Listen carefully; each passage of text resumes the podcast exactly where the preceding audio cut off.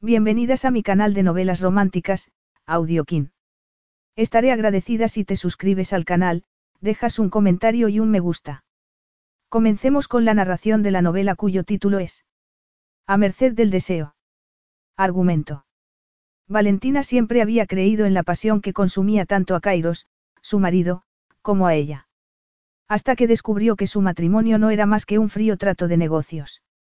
A pesar de que entre ellos había una química innegable, ella se negó a permanecer unida a aquel griego despiadado. No obstante, antes de concederle el divorcio, Kairos le exigió que volviera a actuar otra vez como su adorable esposa. Y, cuando se encendió de nuevo la llama de la pasión, Valentina descubrió que estaba a merced de su propio deseo. Capítulo 1. Iba vestida como una fulana. Aunque ninguna fulana tenía la clase, el estilo y la elegancia innata que emanaba de cada uno de los movimientos que hacía su esposa. Era más bien una señorita de compañía de alto nivel. Kairos Constantinou tardó unos segundos en enfocar la silueta roja que descendía frente a él. Dios.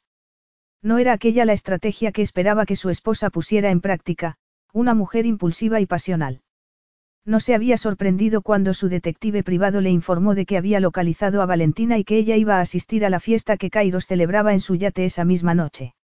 Valentina siempre había sido el alma de la fiesta en las celebraciones de Milán. Alegre, sensual, Kairos había decidido que la deseaba nada más verla. Desde el momento en que Leandro, el hermano de ella, le había señalado quién era. Ella era el mejor incentivo que Leandro podía haberle ofrecido para que Kairos considerara la alianza. Kairos entraría en el exclusivo mundo de las alianzas de la dinastía Conti, y ella conseguiría un esposo rico. Excepto que, tras una semana de matrimonio, él se percató de que su esposa no era más que un trofeo. Era una mujer emocionalmente intensa, vulnerable e impulsiva. Y la mejor prueba de ello era que nueve meses atrás lo había abandonado sin decirle una palabra. Valentina estaba acompañada por mujeres que se dedicaban a la profesión más antigua conocida por un hombre. No eran prostitutas de la calle, como algunas de sus antiguas amigas, sino señoritas de compañía. Y entre todas las mujeres, la que iba vestida de forma más provocativa era Valentina, que llevaba un vestido de gasa dorado. El vestido tenía un escote bajo y dejaba sus hombros y brazos bronceados al descubierto. También realzaba aquellos senos que él había acariciado, besado y lamido mientras ella se retorcía bajo su cuerpo. Al ver las sonrisas que ella dedicaba a los hombres que estaban a su lado, entre ellos su amigo Max, mientras gesticulaba y les contaba alguna aventura, se quedó paralizado. La actitud distante que siempre le había servido como armadura era su única defensa. Aquello era puro deseo. Deseo físico. Nada más. Él todavía la deseaba desesperadamente porque era Valentina y, a pesar de su carácter explosivo y sus rabietas infantiles, no conseguía dejar de pensar en ella. La necesitaba como esposa durante unos meses. Y después la olvidaría y la sacaría de su vida. Si Valentina Conti Constantinou había pensado que Kairos, su marido, había acudido a su yate para conseguir un encuentro romántico entre ellos, él le quitó la idea desde un primer momento.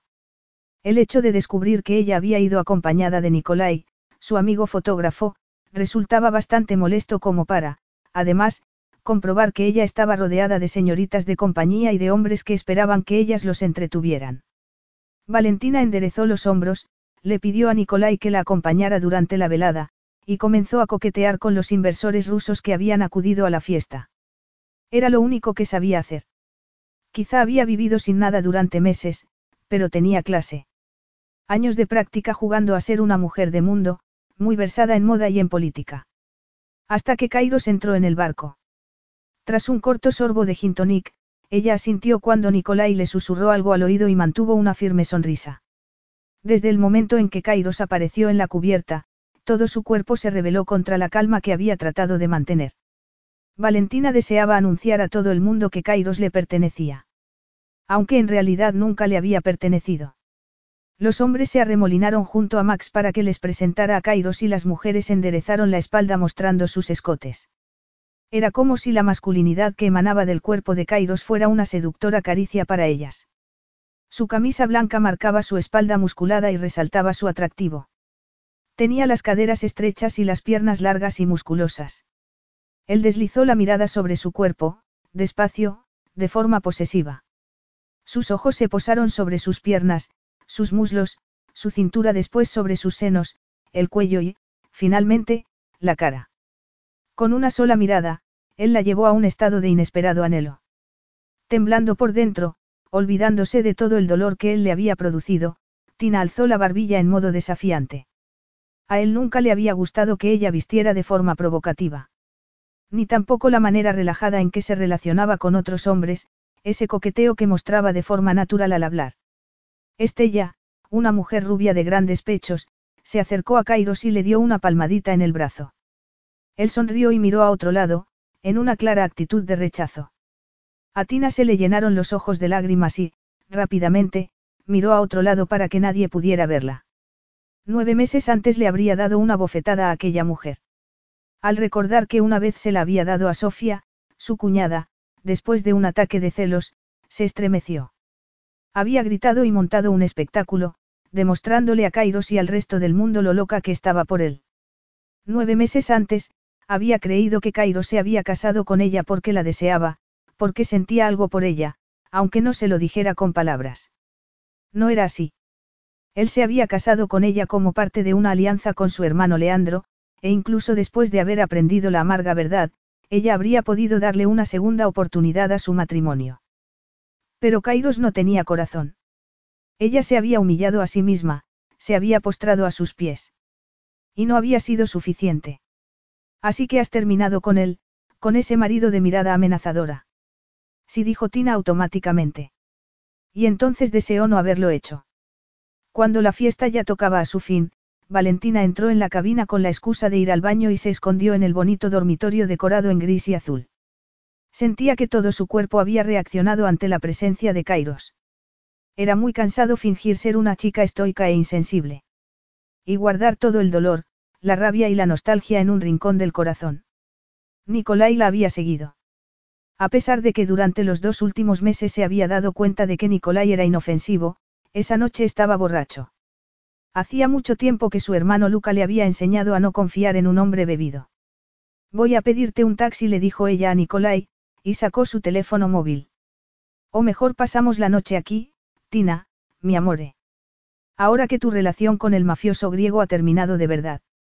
A Tina le retumbaba la cabeza. Apenas había bebido casi agua. Su cuerpo y su mente estaban enfrentados por culpa de Kairos. Lo último que necesitaba era tener a Nicolai tirándole los tejos. Kairos y yo no estamos divorciados. Además, no estoy interesada en mantener una relación. Me he fijado en él esta noche, cara mía. Ni siquiera te ha dedicado una mirada. Como si fuerais unos perfectos desconocidos. De hecho, parecía muy interesado en esa zorra de Estella.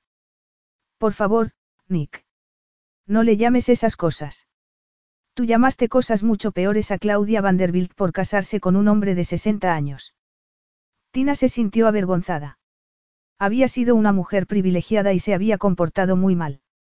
Debía mantener a Nicolai en su vida. Si no, él continuaría recordándole lo bicho que había sido en otro tiempo. Mientras Valentina sujetaba el teléfono, Nicolai se acercó. Valentina se quedó paralizada al sentir sus manos sobre las caderas. Por favor, Nicolai le agarró las manos. Me gustaría mantener al único amigo que me queda. Has cambiado mucho, Tina. Has pasado de ser una víbora venenosa. El olor a alcohol salió de su boca al respirar hondo un corderito inocente. Una encantadora gacela. Antes de que Tina pudiera apartar las manos de Nicolai, él las retiró. Se tambaleó y cayó sobre la cama, resbaló y soltó un quejido. Tina se volvió con la respiración acelerada. Capítulo 2. Kairos permaneció de pie junto a la puerta. Una vez más mostraba ese sosiego que parecía contener pasión, violencia y emoción. Valentina sintió que una mezcla de emociones la invadía por dentro.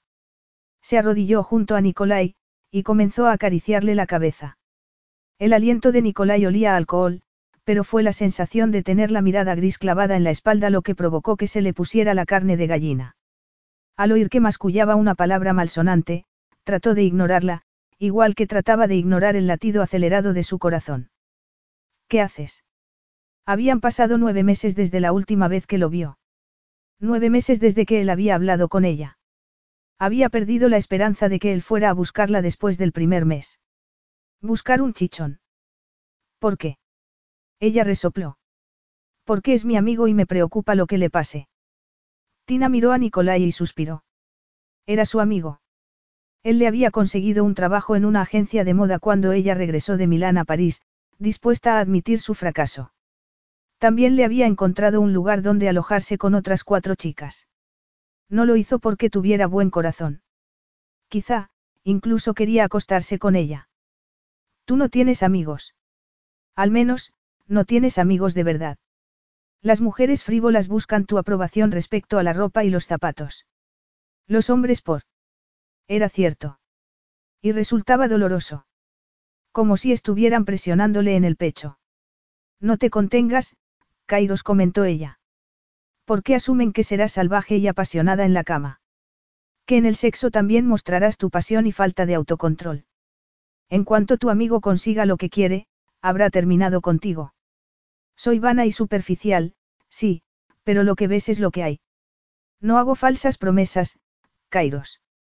Yo nunca te he hecho una promesa que no haya cumplido. Cuando me casé contigo le prometí a tu hermano que te mantendría, y lo cumplí. La noche de bodas te prometí que te daría placer, tal y como no habías experimentado jamás, y creo que cumplí mi promesa. Nunca dije que te quería. Sus silenciosas palabras permanecieron en el ambiente. Valentina había sido muy ingenua y había construido una historia de amor alrededor de aquel hombre. Al no encontrar ningún chichón en la cabeza de Nicolai, suspiró aliviada. Él se quedó dormido con la cabeza apoyada sobre su pecho. Déjalo solo, comentó Kairos. Ignorándolo, ella se puso en pie y agarró a Nicolai por debajo de los brazos. Muévete, Valentina. Antes de que ella pudiera pestañear, Kairos cargó a Nicolai sobre su hombro y la miró arqueando una ceja. Kairos la había agarrado así en una ocasión, después de que ella saltara a la piscina delante de todos sus compañeros de empresa. Él la había desnudado y la había metido bajo una ducha de agua fría. La rabia se desprendía de su mirada. Y, cuando la sacó de la ducha y la secó, la rabia se transformó en pasión. Valentina miró hacia otro lado para no seguir recordando. Ahora que el pobre idiota ha cumplido su objetivo, puedo tirarlo por la borda. Su objetivo. Lo has utilizado para ponerme celoso bailando con él, riéndote de sus bromas, tocándolo para exasperarme. Lo has conseguido, así que ya no lo necesitas. Ya te lo he dicho, Nick es mi amigo lo miró y se sonrojó. Y esta noche no he hecho nada pensando en ti. Mi mundo no gira en torno a ti, Kairos. Ya no. Él se encogió de hombros y dejó a Nicolai sobre la cama. Por favor, ahora déjame. Basta, Valentina. Ahora tienes toda mi atención. Cuéntame, ¿de veras tienes un contrato con el servicio de señoritas de compañía, o ha sido una representación para llevarme al límite? Me estás preguntando si he estado prostituyéndome todos estos meses. Al principio pensé que quizá no, pero conociendo tus tendencias viciosas. ¿Quién sabe cómo de lejos podrías llegar para darme una lección o para que te hiciera caso? Ella se dirigió a la puerta y la abrió. Márchate le dijo a Kairos. No vas a quedarte aquí con él. He estado haciendo lo que quiero desde el día que te dejé hace nueve meses. Desde que me di cuenta de que nuestro matrimonio es una farsa, así que es un poco tarde para jugar a ser un marido posesivo. Entonces, es bueno que no me creyera todas tus apasionadas declaraciones de amor, no. La rabia que desprendía su voz fue como una bofetada. Ella lo miró boquiabierta. No quiero más patéticas muestras de celos. Ni grandiosas declaraciones de amor. Nada de meterte con mis amigas y darles un bofetón. A partir de ahora, los dos podemos relacionarnos en el mismo plano. No, Kairos. Eso ya se acabó. Ni siquiera tenía dinero para un taxi, pero si había aprendido algo durante los últimos nueve meses de independencia era que podía sobrevivir. Podía sobrevivir sin ropa y sin zapatos de diseño, sin la Villa Conti, los coches elegantes y la vida de lujo. Recogió el bolso de la cama y el teléfono del suelo. Si no te vas, me iré yo. No te vas a ir vestida como una fulana, buscando clientes al amanecer. No quiero. Te cargaré al hombro y te encerraré en el camarote de lujo. Está bien. Hablemos dejó el bolso sobre la cama y miró a Kairos. Oh, mejor aún, ¿por qué no llamas a tu abogado y le pides que traiga los papeles del divorcio? Los firmaré ahora mismo y no tendremos que volver a vernos. Él no se sorprendió, pero a Tina le dio la sensación de que se había puesto alerta. ¿Qué pensaba que significaba el hecho de que ella lo hubiera dejado? Él se desabrochó los gemelos. Eran de platino, ella se los había regalado por sus tres meses de casados utilizando la tarjeta de crédito de su hermano. Tina se fijó en sus largos dedos y en su palma llena de callos. Él no utilizaba guantes cuando levantaba pesas. Era una mano fuerte y poderosa, sin embargo, cuando le acariciaba las partes más sensibles del cuerpo, era capaz de hacer movimientos delicados. Una fina capa de sudor le cubrió el cuerpo. No podía soportar que él la tocara. ¿Qué tengo que hacer para que te creas que he terminado con este matrimonio? Que ya no me comporto con la idea de llamar tu atención. Era eso lo que hacías durante nuestro matrimonio. Ella se apoyó contra la pared, se encogió de hombros y dijo. Quiero hablar contigo sobre el divorcio. ¿De veras lo quieres? Sí. Nuestra relación no era sana y no quiero vivir así más tiempo. Así que Leandro te ha informado del dinero que recibirás, no. ¿Qué? Tu hermano se ha asegurado de que recibas una gran parte de todo lo que yo tengo si nos separamos. Si no lo recuerdo mal, fue muy insistente, se encogió de hombros. Quizá Leandro sabía lo difícil que sería para cualquier hombre seguir casado contigo. ¿Crees que así me haces daño? Leandro. Se le entrecortó la voz. Él me ha criado, prácticamente. Me quiso cuando podía haberme odiado por el hecho de que nuestra madre los hubiera abandonado a Luca y a él. Y yo lo he apartado de mi vida porque me consideraba tan poca cosa que tuvo que sobornarte para que te casaras conmigo. Entre todo lo que he aprendido, Kairos, lo principal es que este matrimonio y todo lo que consiga cuando nos divorciemos no significa nada para mí. ¿Y cómo te pagarás la ropa y los zapatos de tacón de diseño? No he tocado tus tarjetas de crédito desde hace meses. Tampoco he usado ni un solo céntimo de Leandro o Luca. Incluso la ropa que llevo pertenecía a Nicolai. A él la miró de arriba abajo y asintió hacia el hombre que roncaba en la cama. Por supuesto, ahora te viste tu chulo.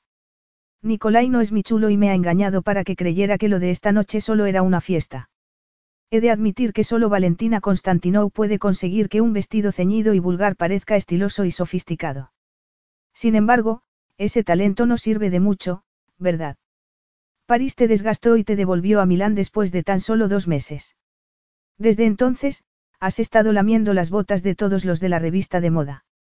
Llevando café a esas arpías de la alta sociedad, cuando había sido su abeja reina, haciendo recados bajo la lluvia para fotógrafos y modelos que te admiraron durante años. La miró con desdén. Ya has tenido bastante realidad. Estás preparada para regresar a tu vida de lujo. A ella no le sorprendía que él supiera a qué se había dedicado durante los últimos meses. No me importa cuánto tarde, tengo intención de. Ese es el motivo por el que has decidido probar suerte en la profesión más antigua del mundo. Fuiste tú el que me compró a Leandro, ¿lo recuerdas? Si alguien me ha convertido en una mantenida, Kairos, ha sido tú todo su dolor se manifestaba en sus palabras. No te cortejé con engaños. No te llevé a la cama pensando que así podría acercarme más al puesto de director ejecutivo de la junta directiva de Conti. Él tiró de ella y Tina cayó sobre él boquiabierta. Al sentir sus fuertes músculos contra los senos, se estremeció. Créeme, Petimu, si hay algo en nuestro matrimonio en lo que ambos estemos de acuerdo es en la cama. La sujetó por la nuca con posesividad.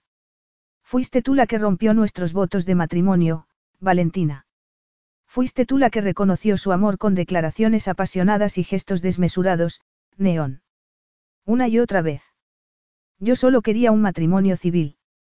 Entonces, como la niña mimada que eres, te escapaste porque tu mundo de fantasía, donde gobernabas como reina mientras yo me rendía a tus pies, se desmoronó. No dejaste ni una nota. Ni un mensaje. Le dijiste a mi guarda de seguridad que estabas visitando a tus hermanos. Yo te imaginaba secuestrada y esperaba que pidieran un rescate. Imaginaba que tu cuerpo yacía en una morgue tras haber sufrido un accidente. O que una de las personas a las que habías ofendido con tus crueles palabras había llegado al límite y te había retorcido el cuello. Valentina lo miró con el corazón acelerado. Él le apretó el cuello con los dedos. Hasta que Leandro sintió lástima por mí y me informó de que simplemente me habías dejado, que habías roto nuestro matrimonio. Tina se apoyó contra la pared. Tenía una extraña sensación en el vientre. Yo lo siento. No pensé que. Demasiado tarde. Él tenía razón.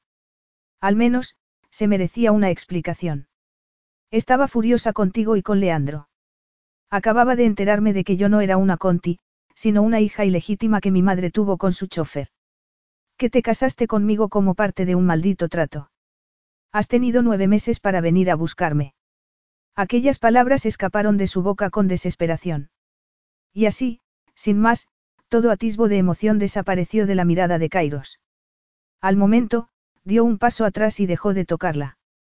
En cuanto Leandro me informó de lo que habías hecho, dejé de pensar en ti. Tenía otros asuntos más importantes que tratar antes de perseguir a mi impulsiva esposa por Europa. Bene. Tú tenías asuntos importantes y yo tiempo suficiente como para pensar bien mi decisión. He tenido nueve meses para darme cuenta de que lo que hice de forma impulsiva fue lo correcto. No me importa si vas a pagarme una pensión conyugal o no, porque no pienso tocarla. Tengo intención de salir adelante por mí misma. Prostituyéndote entre los inversores rusos. Vistiéndote como una zorra barata. Admítelo, Valentina. En nueve meses no has llegado a ningún sitio, excepto a acompañar a ese payaso que quiere acostarse contigo. No tienes talento. Tus contactos eran lo único valioso que tenías. Lo sé. Créeme, he aprendido un montón de lecciones durante estos nueve meses. Lo único bueno de esto es que has perdido todos los contactos que creías que yo te proporcionaría como heredera de la familia Conti. Tus hermanos no te han desheredado. He cortado toda relación con ellos. Con esa vida. Ya no te soy de utilidad. Ah. Así que esa es tu venganza. Negarme lo que yo pensaba conseguir al distanciarte de tus hermanos de forma temporal. Kairos, das mucho crédito a mi persona y al papel que tienes en mi vida. Yo quiero a mis hermanos. Cada día que paso separada de ellos se me rompe el corazón, pero es el precio que tengo que pagar para poder mirarme al espejo. Nuestro matrimonio no terminará hasta que yo lo decida. Lo único que quiero es una firma en un papel. Pídeme mi firma para rechazar la pensión conyugal que Leandro dictó para mí y firmaré. Haré todo lo que me pidas para liberarme de este matrimonio. Ya me sacaste de tu vida cuando decidiste no venir a buscarme hace nueve meses, Kairos. No fui nada más que una decepción para ti. Entonces, ¿para qué continuar? Únicamente porque se ha dañado tu orgullo masculino. ¿O es porque, una vez más, hice que perdieras tu rígido autocontrol? Lo quieras o no, e independientemente de que lo uses o no, la mitad de lo que es mío será tuyo durante los próximos años. Si voy a tener que pagar un dineral por haber alimentado tus fantasías de amor eterno, por haber aguantado tus rabietas, y por el placer de haberte tenido en mi cama, me gustaría disponer de tres meses más de matrimonio, Agapita. Y quizá, por ese precio, también de un poco más de ti. Un poco más de mí, por ese precio. Susurró Tina. Kairos evitó la bofetada con sus rápidos reflejos. Le agarró la muñeca con una delicadeza que no se correspondía con su cuerpo musculoso, y la acorraló contra la pared. El calor y la musculatura de su cuerpo lo hacían parecer más masculino. Los zapatos de tacón hacían que Tina cobrara estatura y quedara perfectamente acomodada contra su cuerpo. Kairos la cubrió con sus fuertes muslos. Su torso le rozó los senos, provocando que sus pezones se endurecieran y le dolieran. Y contra el vientre. Maledicione, su miembro erecto. A Tina se le humedeció la entrepierna. Ni siquiera he utilizado las manos o la boca y ya estás preparada para mí. Neón. Como has dicho antes, otros hombres me persiguen porque soy apasionada y desinhibida en la cama, no. Siempre he correspondido a tu apetito sexual y ambos sabemos que es insaciable. Que ahora mismo me comporte como una zorra excitada no es un punto a tu favor. Eres capaz de ofrecer buen sexo, Kairos. Ese era el aspecto que me hacía feliz siendo tu esposa. Dime, Valentina, ¿te excitas así con otros hombres? Con el idiota que está en la cama detrás de nosotros. Movió las caderas de un lado a otro. Su miembro erecto rozó la entrepierna de Valentina y ella se estremeció. Se imaginaba su miembro erecto en el interior de su cuerpo, su intento por mantener el control mientras se movía en su interior. Anhelaba ver cómo se suavizaba su mirada, los pocos momentos en los que Cairo se mostraba de verdad, dulce y cariñoso, tal y como ocurría después de que alcanzara el orgasmo. Y Valentina todavía deseaba a aquel hombre. Kairos la besó en el cuello. Tengo pensados otros usos para ti, esposa aparte de que pases unos meses más en mi cama la sujetó por el trasero y la estrechó contra su miembro erecto. Le besuqueó el mentón en busca de sus labios. Admite que has perdido, Valentina. Puedes fingir todo lo que quieras, pero tu mejor apuesta es ser el trofeo de un hombre rico. No es un mal papel para ti. Acepta tus limitaciones. Ajusta tus expectativas. Igual que hice yo cuando tu hermano Lucas se interpuso en mi camino hacia el puesto de director ejecutivo en el Consejo de Conti. No espero nada más de una esposa, y quién sabe.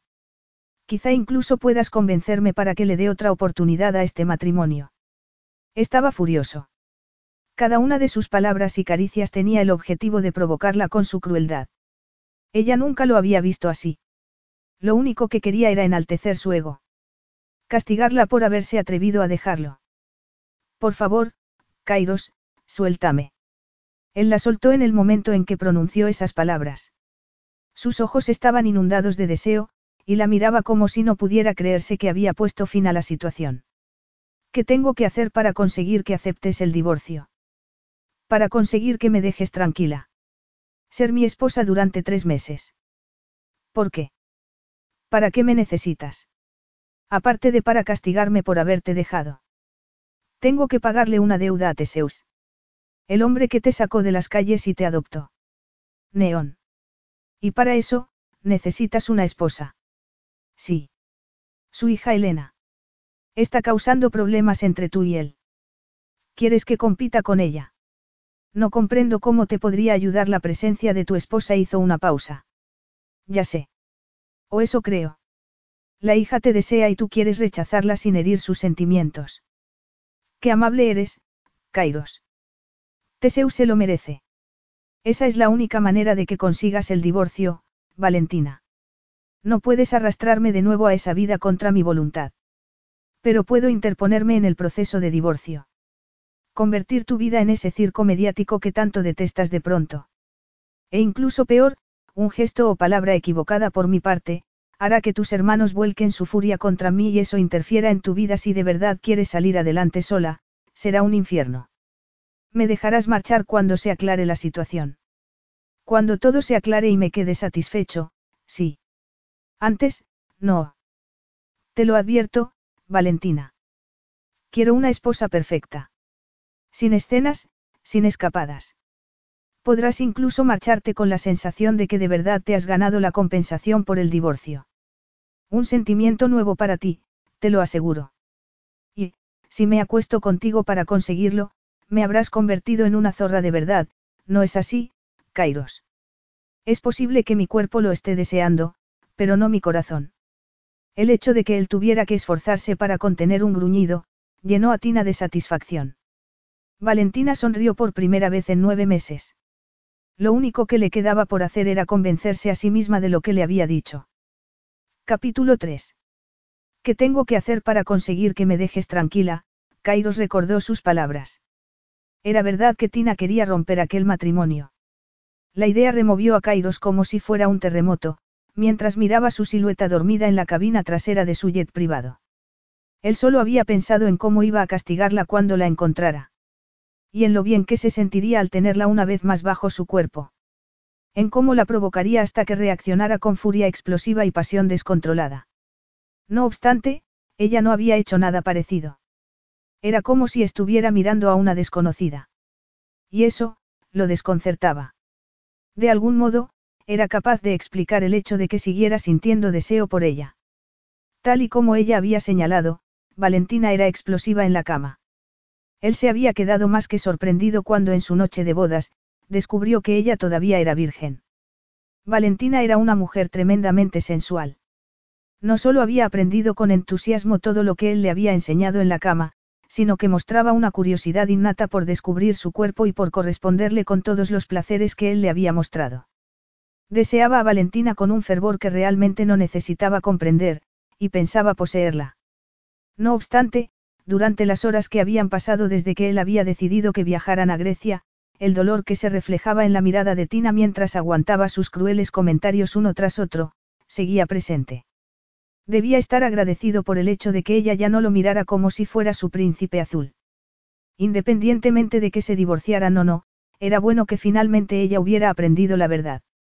Él no estaba familiarizado con los sentimientos de ternura o de amor. Tampoco tenía espacio para ellos en su vida.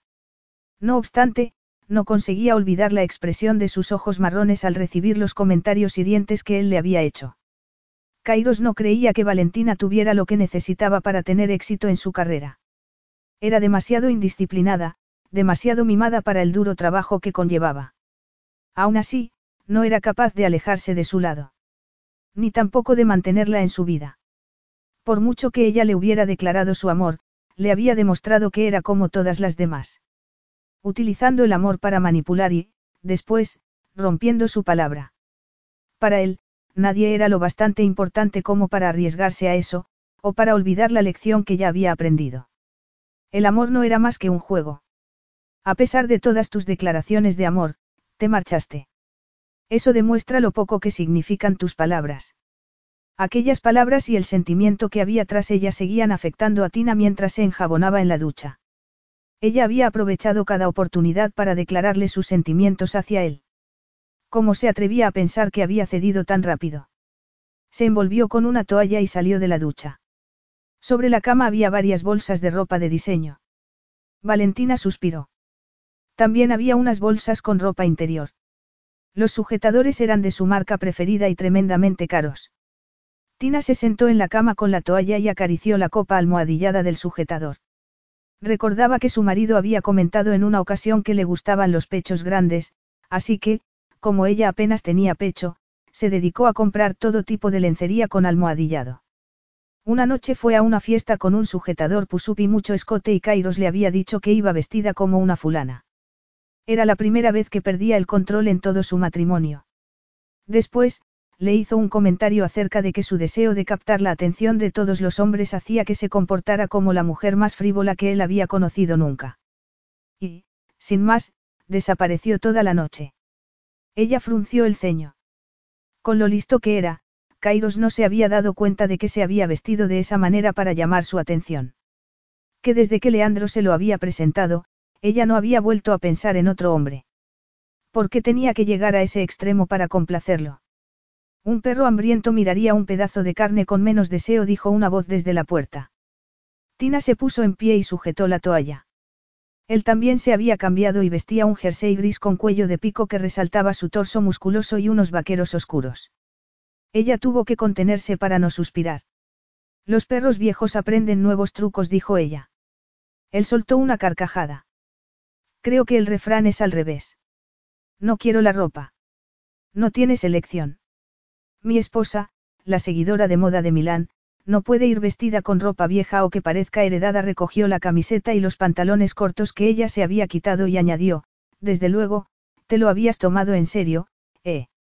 Hace unos meses habrías mirado estas prendas con desprecio. Así es, pero esto no es una broma, Kairos. Esa es la ropa que me puedo pagar. Kairos dejó la camiseta a un lado. Tienes que aparentar tu papel, Valentina. Y, créeme, vas a necesitar una armadura. Ella frunció el ceño al ver la expresión de sus ojos. ¿Una armadura? ¿Para qué? Había estado tan concentrada en mantener el control que no había pensado mucho en los detalles. Podemos seguir hablando de esto después de que me vista. Él arqueó una ceja y la miró con atención.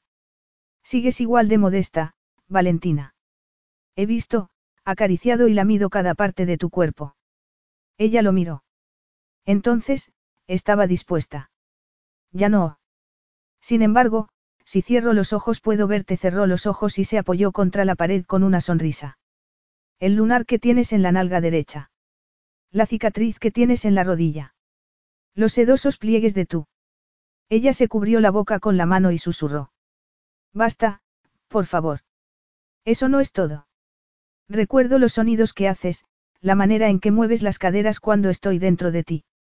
Tengo todo eso grabado en mi cabeza, resopló. Y es lo primero que recuerdo cuando me despierto con. ¿No tienes vergüenza? Con una sonrisa, él le preguntó. ¿Sabes cómo me despierto por las mañanas? Me dejaste sin recursos, le agarró la mano izquierda y frunció el ceño. ¿Dónde están tus anillos? En mi bolso. Cairo se movió para rebuscar en el bolso y después le puso los anillos en el dedo. De pronto, otra cajita apareció de la nada. A Tina se le aceleró el corazón cuando él sacó una cadena de oro con un colgante de diamantes. El colgante era del tamaño de un dedo pulgar y tenía forma de cinco. Era de platino y oro, con diamantes incrustados. Ella lo había visto en una joyería, en una de las pocas ocasiones que habían salido de compras juntos para buscar un regalo para su sobrina Itzie.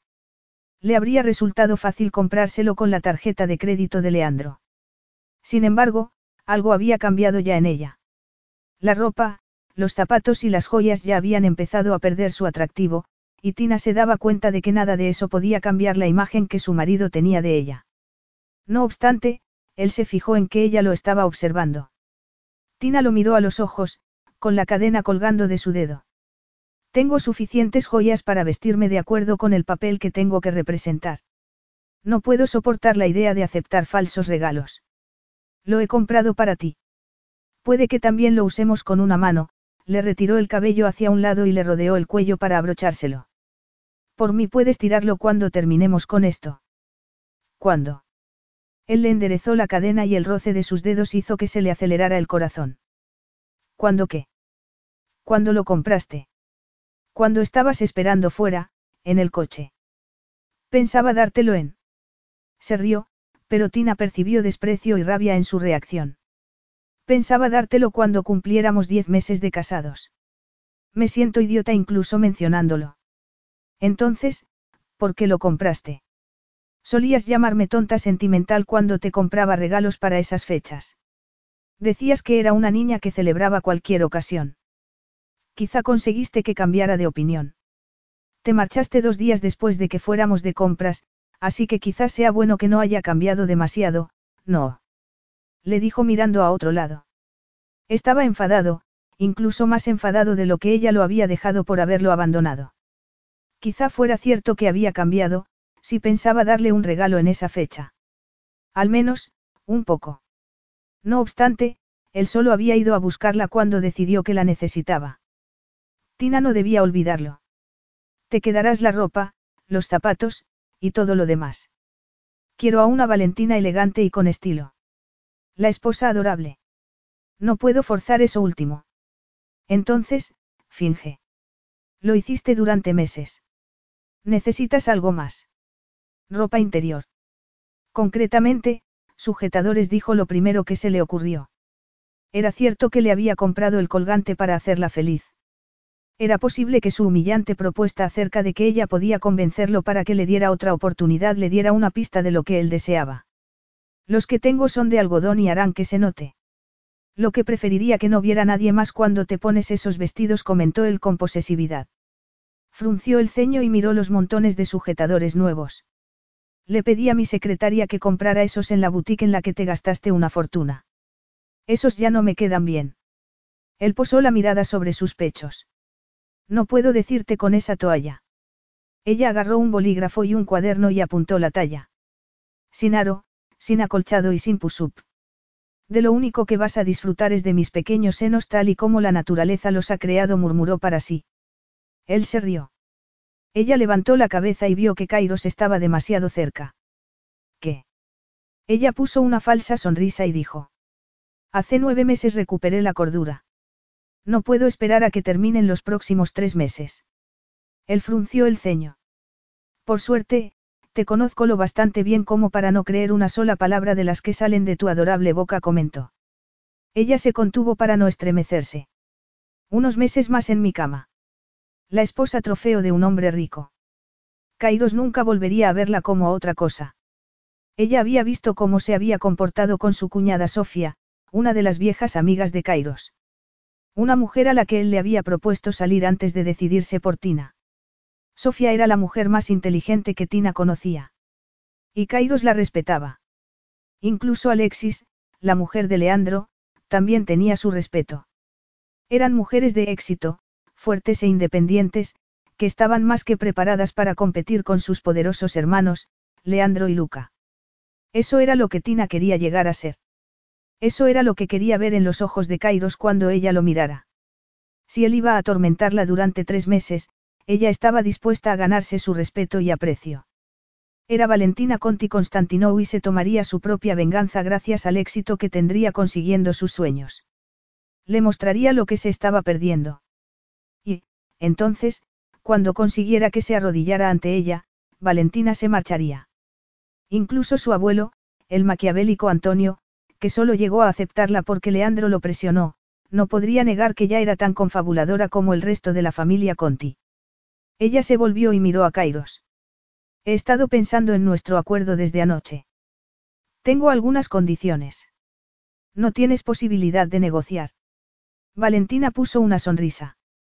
Puede que sea vana y superficial, pero no soy estúpida, Kairos.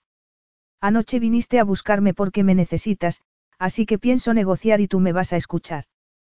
¿Cuáles son tus condiciones? Tenías razón acerca de que la industria es complicada.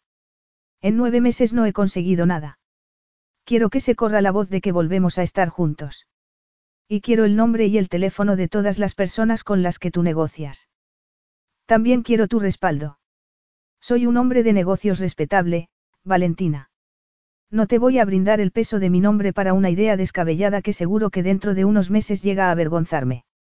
Si quieres mi dinero, tendrás que esperar a que el divorcio se lleve a cabo para disponer de él. No. No quiero dinero. Quiero tener acceso a tus amigos ricos y a sus esposas. O amantes. No me importa cómo lo hagas. Diles que tu impulsiva esposa está preparando una sesión de fotos y que tú quieres complacerla. Cuéntales que es la forma en que estoy malgastando mi vida. Explícales que es tu manera de consentir mis rabietas. No me importa lo que les digas. Necesito crearme una carpeta artística y una sesión de fotos. Quiero que se corra la voz de que ofrezco mis servicios como estilista personal a cualquiera que tenga reputación, estatus y dinero. Estilista personal. Si levantó la mano para interrumpirlo. Si vas a utilizarme, Kairos, yo también te utilizaré. Al menos, por fin hablamos el mismo lenguaje. ¿Y qué lenguaje es ese, Valentina? El de las transacciones. Nunca haces nada sin que te beneficie. Nuestro matrimonio me ha enseñado algo útil. Estás jugando a un juego peligroso, Petimu lanzando acusaciones contra mí. Solo puedes presionarme hasta cierto punto. Sé que te costará creerlo, pero no estoy haciendo nada de esto para provocarte, Kairos. Por primera vez en mi vida, pienso con la cabeza. He mirado más allá de la superficie y no me ha gustado nada de lo que he visto en mí. Has hecho que me enfrente a la realidad. Y te estoy agradecida por eso. ¿Quieres el divorcio porque me estás agradecida? La expresión de su rostro trataba de disimular lo enfadado que estaba con ella. El hecho de que me haya dado cuenta de lo que me pasa, no significa que tú tuvieras razón, no. Nunca volveré a darte poder sobre mí. A pesar de sus maneras descaradas, ella nunca se había desnudado delante de él. Siempre había considerado que su cuerpo era imperfecto y que no se ajustaba a las preferencias de Kairos. O quizá porque siempre había deseado ser perfecta para poder complacerlo. Tener el cabello perfecto, el vestido perfecto, la postura perfecta. Y eso no le había llevado a ningún sitio. Sin esperar su respuesta y conteniendo la respiración, agarró un conjunto de ropa interior. De espaldas a él, dejó caer la toalla. La exhalación que oyó por detrás hizo que se pusiera tensa. De algún modo, consiguió ponerse las bragas y abrocharse el sujetador. La intensidad de su mirada le quemaba la piel, como si él la estuviera acariciando. Ella estaba decidida a terminar con aquello, a demostrarle que no siempre le llevaría ventaja. Tras una breve mirada en su dirección, se puso unos pantalones y un top blanco de seda. Después, con la cabeza muy alta, salió al camarote principal. Le estaba pellizcando la cola al tigre, pero no le quedaba más remedio. Tenía que demostrarle que era una mujer dura. Tres meses después, cuando se hubiera ganado su respeto, se marcharía. Capítulo 4. Sobre las seis de la tarde llegaron a una gran finca en la isla de Miconos. La limusina avanzó hasta la casa por un camino rodeado de olivos. Y en la distancia se veían las playas de agua cristalina. No obstante, Tina no podía dejar de observar las variadas expresiones que se reflejaban en el rostro de su marido, el cual solía mostrarse inexpresivo. Kairos había respirado hondo al ver la villa. Un hombre mayor, una mujer y una joven los esperaban en lo alto de los escalones de la entrada. En los ojos grises de Kairos se vislumbraba una expresión de ternura, dolor y determinación al mirarlos. Kairos. Lo llamó en voz baja. Él la miró desde el asiento opuesto y, en pocos segundos, su expresión se volvió sombría. ¿En qué consiste exactamente la deuda que tienes con Teseus, Kairos? Hay algunas obligaciones con las que tengo que cumplir. Es todo lo que necesitas saber. Tina sentía mucha curiosidad. En diez meses de matrimonio, lo único que había aprendido sobre él era que había sido un niño huérfano que se había criado en las calles de Atenas. Que después había tenido un mentor que le había dado una educación. Y nada más. Nunca había conocido a un hombre que hablara tan poco. No vas a asesinar a alguien y después pedirme que mienta por ti en el juicio, ¿verdad? Veo que no has dejado de ver telenovelas. ¿O vas a hacer lo que hicieron en la película una proposición indecente? Él se rió. Oxy. No aclaró. Aunque quisiera no creo que haya un hombre que sepa cómo manejarte, Valentina. Ya sé que, Oxy, significa, no, dijo ella, tratando de enfocar su comentario como un cumplido. Pienso decírtelo muchas veces durante los próximos meses. En inglés, italiano y griego. ¿Tienes frío? Le preguntó él al salir del coche. Ella negó con la cabeza, pero él la rodeó con el brazo y la estrechó contra su cuerpo. Valentina experimentó una mezcla de sensaciones.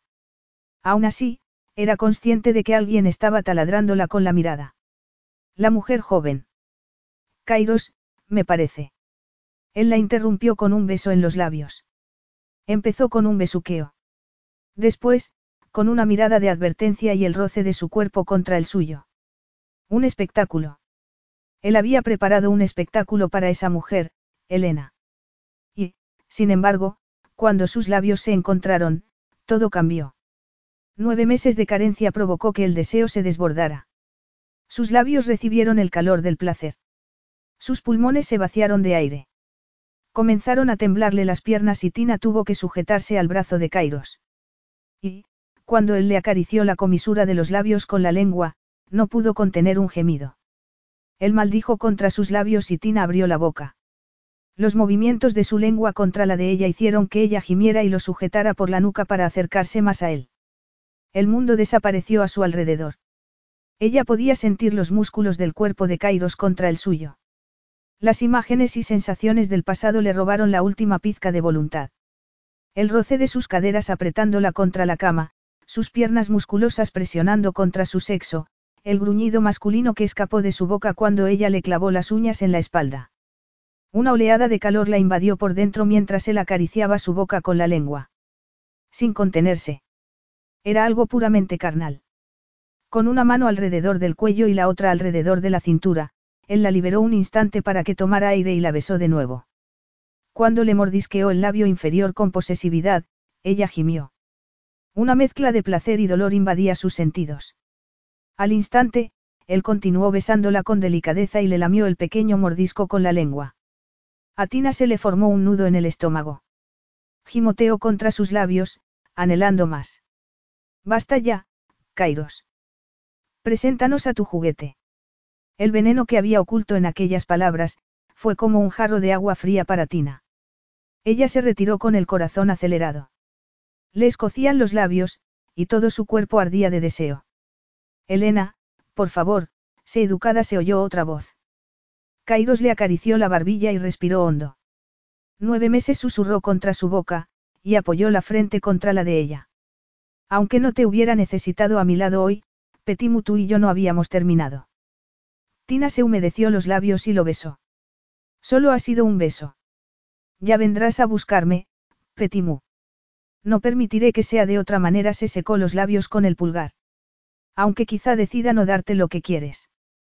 Como castigo. Valentina lo comprendió todo.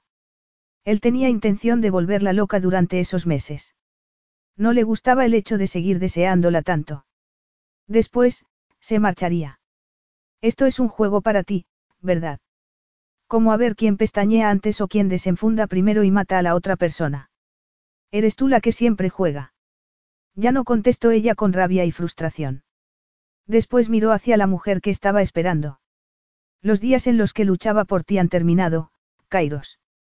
Que seas feliz con esa mujer. Nunca te he querido, Valentina.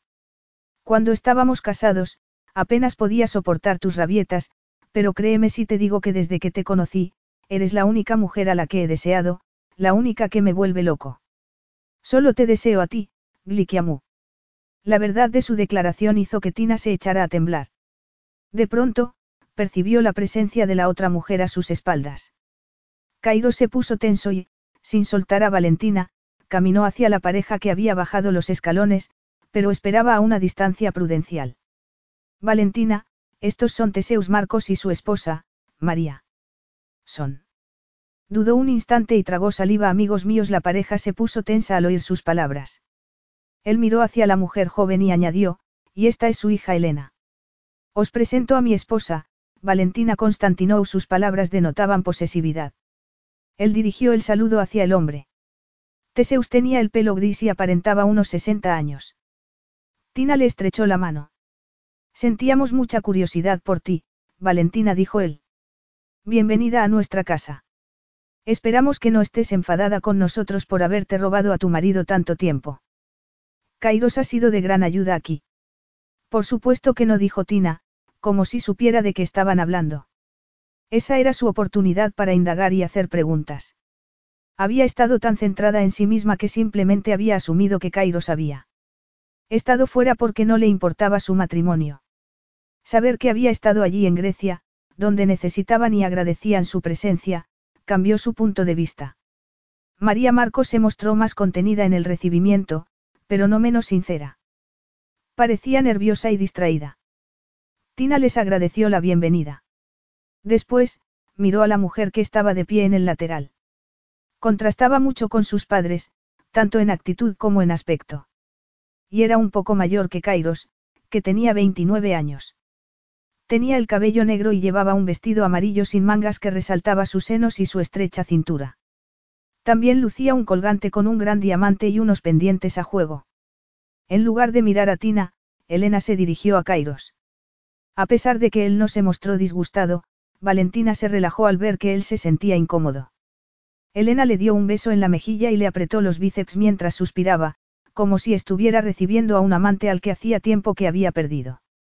Tina miró a los padres de Elena y vio que se sentían incómodos por cómo había recibido a Kairos delante de su esposa. No se había comportado ella como Elena en una ocasión. Volviéndose celosa e irracional cada vez que Kairos pasaba tiempo a solas con una mujer. Incluso le había dado una bofetada a la mujer que después se convirtió en su cuñada porque se había enterado de que Kairos estaba interesado en ella. Por suerte, Sofía se había percatado de la inseguridad de Tina y había seguido siendo su amiga a pesar de su comportamiento. La marca del pintalabios que Elena le había dejado a Kairos en la mejilla provocó que Tina sintiera ganas de demostrarle que él le pertenecía a ella. Por suerte, antes de quedar como una idiota, Teseus llamó la atención de Kairos y María lo siguió por las escaleras. Elena la miró en silencio. Valentina Conti Constantinou mencionó su nombre con aires de grandeza e ignoró la mano que Tina le ofrecía. Aunque, al parecer, lo de Conti no es del todo verdad, no es así. Sin esperar a que Tina contestara, añadió, pobre Kairos, pensaba que iba a casarse con la rica heredera de la familia Conti sin embargo, ha terminado con una mujer sin talento y sin dinero. He oído que incluso tus hermanos, los poderosos Conti, te han abandonado. Me pregunto por qué, después de todos estos meses, Kairos ha vuelto a meterte en su vida. Valentina siempre contestaba a los ataques, pero ese día se quedó sin habla. Como si fuera una niña, deseó que sus hermanos estuvieran allí. Que Leandro la abrazara para darle seguridad y que Luca la respaldara a la hora de decir que tenía el respeto y la confianza del hombre al que había amado con desesperación, pero ninguno estaba allí. No le quedaba más remedio que enfrentarse a la realidad. Quizá Cairo se haya dado cuenta de que, a pesar de todo, todavía me desea. Me necesita desesperadamente. Elena la rodeó con el brazo, como si no le hubiera dicho cosas horribles. Al final te volverá a dejar, ya lo sabes. Me elegirá a mí. Hay mucha historia entre nosotros. Será mejor que lo aceptes sin más. ¿Qué historia? Preguntó Tina sin pensar. Elena se rió. No te lo ha contado. Entonces, yo tampoco puedo contártelo. Tras una sonrisa, se marchó dejando a Tina junto a la entrada. ¿Dónde diablos la había llevado Kairos? ¿Qué era lo que quería de ella? Que gritara a la mujer que había tocado descaradamente a su marido delante de ella. Kairos estaba en el balcón con una copa de vino en la mano. La miraba mientras Teseus hablaba con él a su lado. Tenía los puños de la camisa y los botones de la pechera desabrochados. Levantó la copa a modo de brindis y arqueó las cejas. Ella sabía que era lo que estaría viendo en su cara su deseo hacia él, su nerviosismo por la posibilidad de que pudiera preferir a Elena, su frustración por el hecho de que siguiera teniendo tanto poder sobre ella. Valentina respiró hondo y forzó una sonrisa. Sacó el teléfono del bolso y le envió un mensaje. Después, esperó a que él lo leyera. La sorpresa de su mirada, la sonrisa contenida de su boca. Aquello fue como un bálsamo para su alma. Sorprender a Kairos era parte de su lucha por la independencia y, si el hecho de que él levantara la copa para saludarla era un indicativo, ella había ganado esa ronda. Capítulo 5. Te toca, Kairos. Cumple con tu parte. Como un adolescente enamorado, Kairos miró el mensaje de Valentina por millonésima vez desde la noche en que llegaron. Era lo que ella solía decirle cuando le enseñó a jugar al ajedrez. No obstante, el día anterior, una semana después de haberla visto en el yate, no se había parecido nada a cuando solía averiguar su estrategia en el ajedrez. La mujer con la que se había casado era impredecible. Kairos esperaba que hubiera montado una escena en los escalones cuando Elena lo besó y lo abrazó de forma provocadora. El comportamiento de Elena iba dirigido a Valentina y a Teseus. Sin embargo, Valentina se había recuperado rápidamente, y había mantenido la compostura como nunca. No había hecho preguntas sobre su pasado. Ni sobre su relación con Elena. Ni sobre su historia con Teseus y María. Kairos la había visto durante la cena y le había dado un beso de buenas noches en la mejilla. Como la esposa tranquila que él siempre había deseado, ella se retiró sin decir palabra en el momento adecuado. Finalmente, cuando él se retiró hacia la medianoche, ella ya se había quedado dormida. Cuando él salió a correr a las cinco de la mañana, la encontró corriendo alrededor de la casa. Y, cuando empezó a correr a su lado, ella apenas pestañeó. Había ocurrido lo mismo durante cuatro días. Puesto que él había estado fuera más de una semana para ir a buscarla, el trabajo se le había amontonado, así que la había dejado al cuidado de María la mayor parte del tiempo, consciente de que ella trataría a Valentina con amabilidad. Aunque se preguntaba cuánto tiempo duraría ese estado de serenidad, echaba de menos a la Valentina con la que se había casado. Aquella Valentina que expresaba todo lo que se le pasaba por la cabeza, la Valentina que vivía sin miedo cada emoción, la Valentina que le había prometido, una y otra vez, que siempre lo amaría. La Valentina que, cuando se marchó, le hizo darse cuenta de la cantidad de color y algarabía que había incorporado a su vida. La idea lo inquietó. El afecto y la dependencia sacaban lo peor de las personas. Eso era lo que Teseus le había enseñado siete años atrás. Y Kairos nunca había querido experimentar el dolor que producía que la gente lo decepcionara. Que la gente le quitara lo que le había dado, cuando ya no les resultaba conveniente. Por supuesto, todo eso tenía que ver con el hecho de que Valentina había cambiado. Y con que él no podía creérselo. Justo cuando se disponía a comprobar dónde estaba ella, Valentina entró en la habitación donde desayunaban. El deseo lo pilló desprevenido, junto con un sentimiento de añoranza que no terminaba de comprender. Ella se detuvo junto al buffet que habían servido en la mesa, como un perro ante un posible depredador. Despacio, consiguió que su respiración se fuera normalizando y su expresión recuperó la calma que Kairos comenzaba a detestar. Su esposa había sufrido muchos cambios, pero aquel era el peor. Ella nunca había sido capaz de ocultar sus emociones, incluso lo había avergonzado cuando mostraba abiertamente su deseo hacia él, y Cairo siempre había deseado que pudiera controlarse un poco más. Calimera, Valentina dijo él. Buongiorno, Kairos contestó ella, y se giró hacia la comida. Él se fijó en su figura. La tensión de sus hombros indicaba que era consciente de que la estaba mirando. Sus pantalones negros resaltaban sus bonitas piernas, las mismas que ella había cruzado alrededor de su cuello alguna vez. Su blusa, verde esmeralda, mostraba sus brazos bronceados. Cada vez estaba más flaca. La noche anterior, Cuando ella se acurrucó contra él estando dormida, él notó que era puro hueso. Aún así, en menos de un segundo tuvo una erección. Era como si él no pudiera controlar su deseo cuando estaba con ella. Un deseo que debía saciar cuanto antes. Kairos frunció el ceño al ver que desayunaba un pomelo y un café y se sentaba en la silla más alejada de él. ¿Has perdido peso? Ella se encogió de hombros. No he comido mucho durante los últimos meses. Y dormido. Después de una semana todavía tenía ojeras. Me has echado tanto de menos que no podías comer ni dormir. Dijo él, deseando ver una sonrisa en sus labios. No sabía que eras capaz de hacer una broma, comentó ella. Después suspiró. Suponía que no te gustaría tener una discusión sobre nuestro matrimonio cuando Teseus o su familia pueden entrar en cualquier momento. Como es sábado, Teseus se ha llevado a María y a Elena a dar un paseo por la finca a primera hora de la mañana. Para dejarnos la privacidad que no pudimos tener la semana pasada. Muy amable por su parte, contestó ella. Está bien. Se parece a mi abuelo, negó con la cabeza. Se parece a Antonio después de que tuviera el ataque al corazón. Kairos notó cierta tensión en el pecho al ver que se le nublaba la mirada. Antonio te habló de tu madre. Él sabía la importancia que el patriarca Conti otorgaba a su descendencia. No se atrevió a contarme nada. No delante de Leandro y Lucas su tono de voz indicaba lo mucho que le importaba. Al final, me di cuenta de por qué siempre se había mostrado reservado conmigo. Yo siempre me preguntaba si le importaba tan poco por el hecho de que fuera una niña. Ahora sé que es porque no soy de su sangre, se colocó un mechón de pelo detrás de la oreja. Háblame de Teseus. Teseus sufrió un ataque al corazón hace nueve meses. María dice que llevaba algún tiempo con mala salud. Creo que el hecho de que casi se llevara a cabo la adquisición de su empresa de manera hostil, precipitó el ataque. Durante un tiempo, dudamos de que sobreviviera. Te mandó a buscar. Algo así. Has estado aquí todos estos meses. Sí. ¿Y la adquisición hostil? Conseguí detenerla.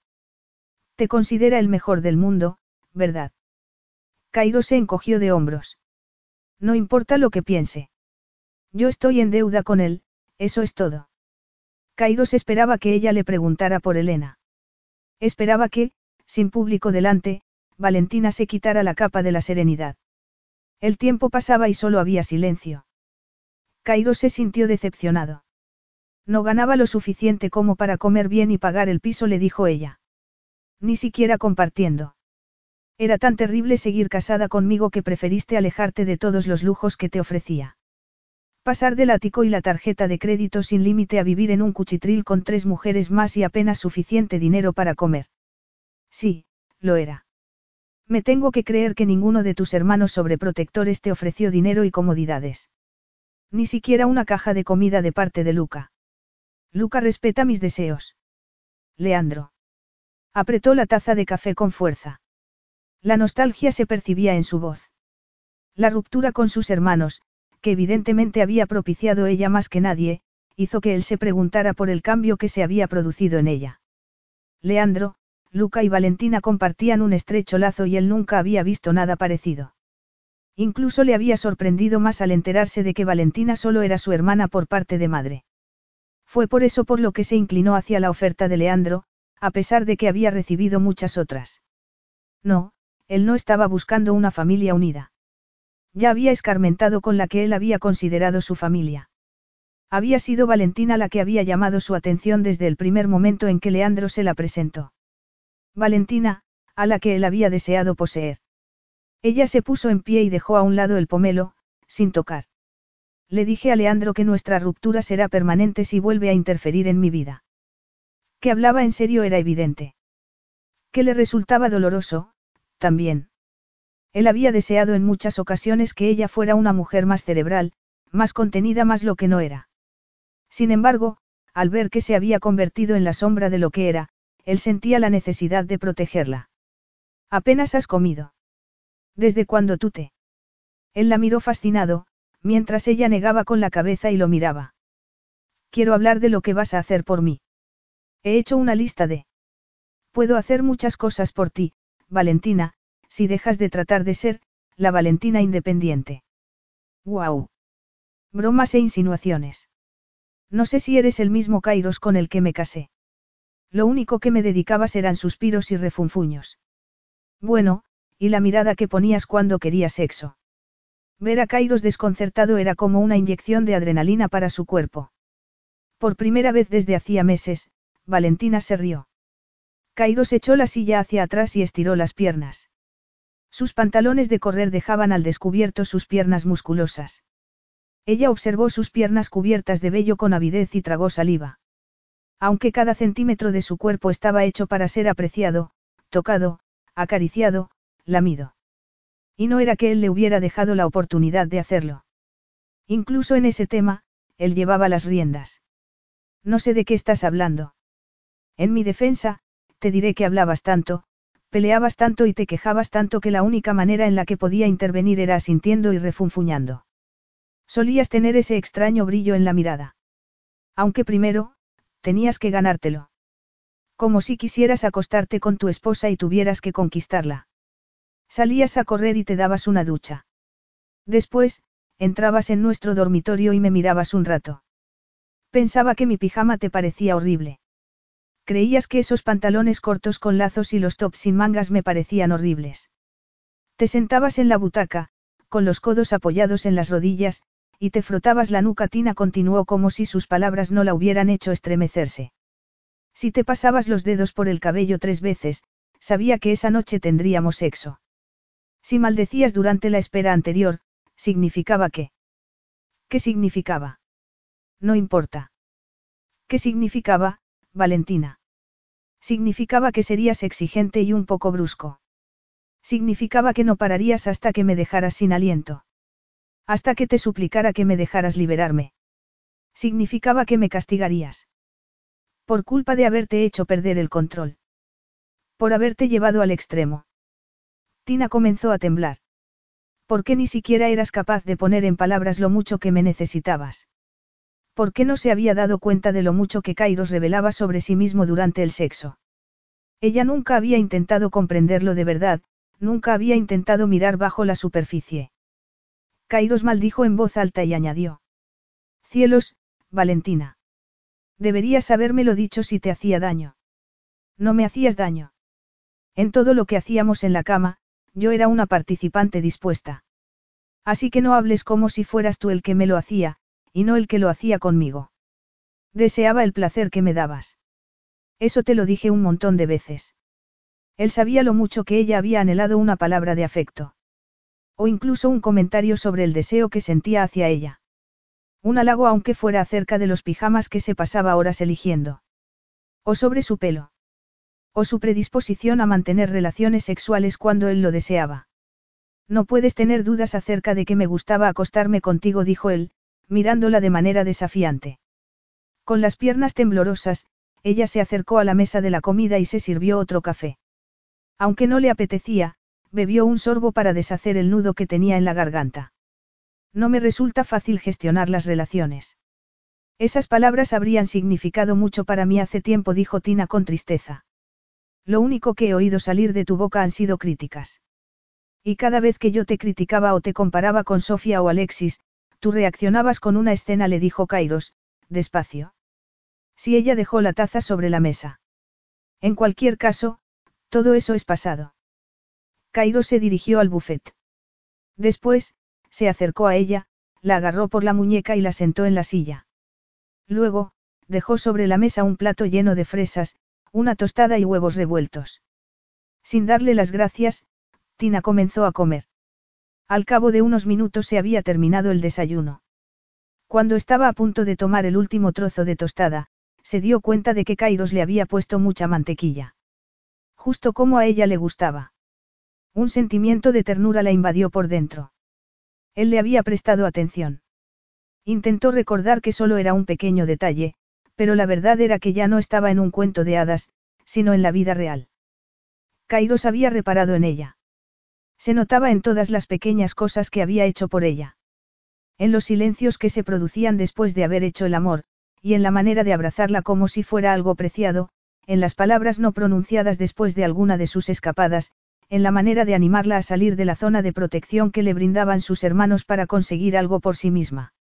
Sin embargo, ¿cómo podría superar el hecho de no haber sido suficiente para él? O de que quizá nunca llegaría a ser lo bastante buena. Capítulo 6. Parecía que era un día de sorpresas. O, más bien, una semana de sorpresas. Sorpresas como la que se llevó Kairos cuando entró en el yate y vio a su esposa vestida como una fulana, hasta la hoja de cálculo que Valentina le estaba mostrando en la pantalla del ordenador. En esa ocasión, ni siquiera el roce de su muslo podía distraer la atención de Kairos. Tina tenía toneladas de datos en su cuaderno y en su ordenador. Mientras ella buscaba diferentes archivos, él agarró un cuaderno y lo abrió. Quizá había más de 200 páginas llenas de bocetos, vestidos y accesorios. Conjuntos de vestidos, bolsos y sombreros. Fotos de revistas de gente que ambos conocían, las esposas e hijas de los miembros de la junta directiva de Conti. Y a su lado, comentarios acerca de por qué iban vestidas mal. Pequeñas correcciones acerca de su ropa, su maquillaje, su peinado, sus zapatos. Kairos pasó las hojas del cuaderno y después abrió otros cuatro iguales. En total había ocho cuadernos. Años y años de trabajo. ¿Cuándo comenzaste a hacer esto? Ella se encogió de hombros mientras juntaba dos hojas de datos en la pantalla. A los once o doce años. Como dos años después de que viniera a vivir con Leandro y Luca. Hasta entonces no tenía mucha ropa ni accesorios con los que jugar. Cuando me llevaron de compras por primera vez a una boutique. Su voz se llenó de alegría. Tina se recostó sobre el respaldo de la silla y cerró los ojos con una sonrisa en los labios. Era como estar en el paraíso. Me pasé todo el día eligiendo vestidos y zapatos, diademas y lazos, cinturones y broches, y más zapatos. Leandro decía que no paraba de mirar hacia atrás. ¿Por qué? Preguntó Kairos, aunque lo había comprendido. Una incómoda sensación invadió su pecho. Se había olvidado de que ella no siempre había estado tan mimada como la rica heredera de la familia Conti. Valentina Conti no era una verdadera Conti, sino la hija ilegítima que había tenido su madre con un chofer tras haber abandonado a Enzo Conti después de años de maltratos. Él se preguntaba quién había filtrado la noticia cuando el patriarca, Antonio Conti, y sus nietos, Leandro y Luca Conti habían ocultado la verdad durante años, y también que le había supuesto a Valentina conocer la verdad. Según Luca, yo estaba preocupada por si me abandonaban en la tienda y desaparecían. Dice que yo era una niña flacucha y que me asustaba en cuanto él soltaba mi mano. ¿Por qué? Llevaban más de nueve meses casados y no sabía nada de ella. Ni siquiera había estado interesado en ella. Y Cairo sabía cómo afectaba eso a la autoestima. Teseu se lo había hecho a él. Y Kairos nunca se había recuperado. No lo recuerdo con mucha claridad. Y lo poco que recuerdo es porque Luca me ha empujado a hacerlo. Para obligarme a recordar. Dice que solía entrar en su habitación o en la de Leandro en mitad de la noche, llorando y asustada que durante años me encontraron durmiendo a los pies de su cama, agarrándoles el tobillo con una mano hizo una pausa. Lo único que sé es que pasaron meses desde el accidente de mi madre hasta que alguien vino a buscarme.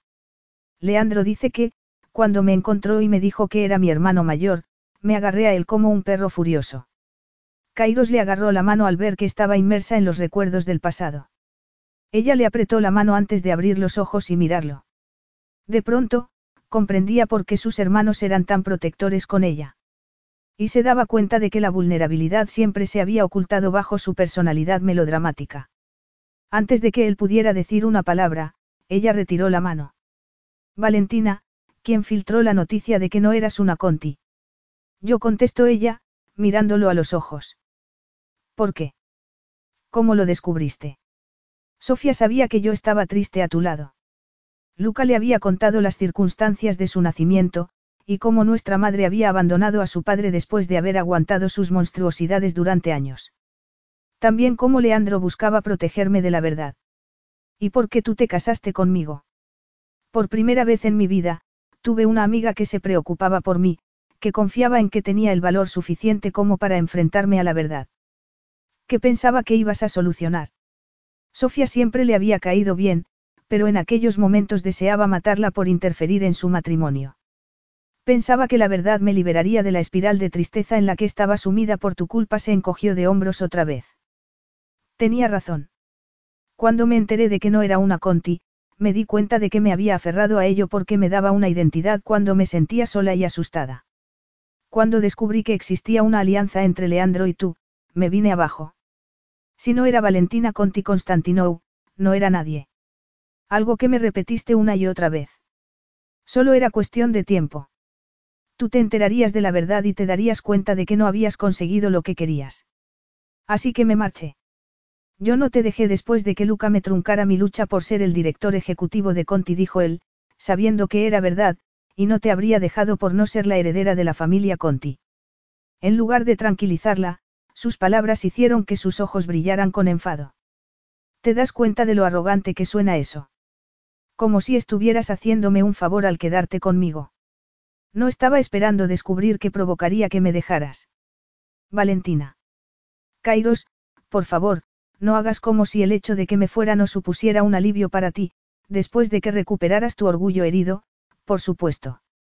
Era puro teatro, y ya está. Déjalo.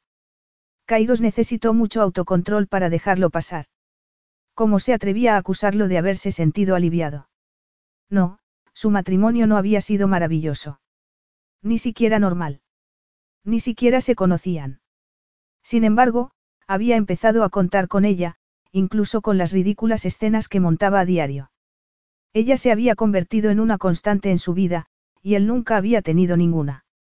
El deseo de castigarla por haberlo decepcionado, por haber roto su palabra, por considerarlo tan poca cosa, y el dolor que conllevaba ese deseo, le sorprendía. Valentina, yo consideraba nuestro matrimonio como algo sagrado. Contaba con que te quedarías a mi lado durante los próximos 50 años o más. Que tendrías hijos conmigo, que formaríamos una familia, me ofrecías una imagen de futuro que nunca había deseado antes.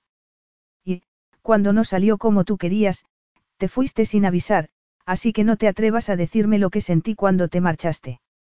Ella se había comportado igual que había hecho Teseus en una ocasión. Él le había dado todo a Kairos y después, se lo había quitado en un abrir y cerrar de ojos. Quizá debería alegrarse de haber terminado la relación con Valentina. En nueve meses, él se había demostrado que no la necesitaba. No habría vuelto a verla excepto por los trámites del divorcio, si la situación de Teseus no le hubiese forzado a ir a buscarla. Y eso era lo que ella le estaba recordando, ella se había marchado. Había roto una promesa. Y eso significaba que no se merecía su respeto. Centrémonos en el futuro, como personas adultas concluyó él. Valentina sintió que se le formaba un nudo en la garganta a medida que escuchaba las palabras de Kairos.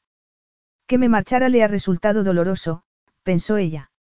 De ahí las palabras crueles que le dedicó en el yate. No le excusaba por ello, pero explicaba muchas cosas.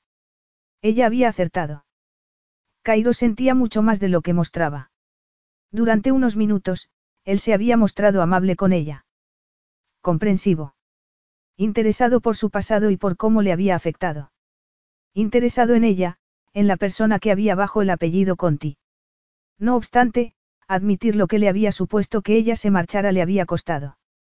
Desde entonces, había vuelto a erigir una barrera protectora, como si ya le hubiese ofrecido demasiado a Valentina. Después, mientras ella le mostraba más datos, él se comportó como un extraño. El roce de su muslo contra el de ella, o de su brazo contra el lateral de sus pechos, mientras señalaba la pantalla, hizo que ella estuviera muy consciente de su cuerpo. ¿Qué son todos esos nombres? preguntó él, señalando lo que ella había marcado. Son los nombres del personal al que he llamado en diferentes casas de moda. Vendedores, auxiliares de diseñadores y otros.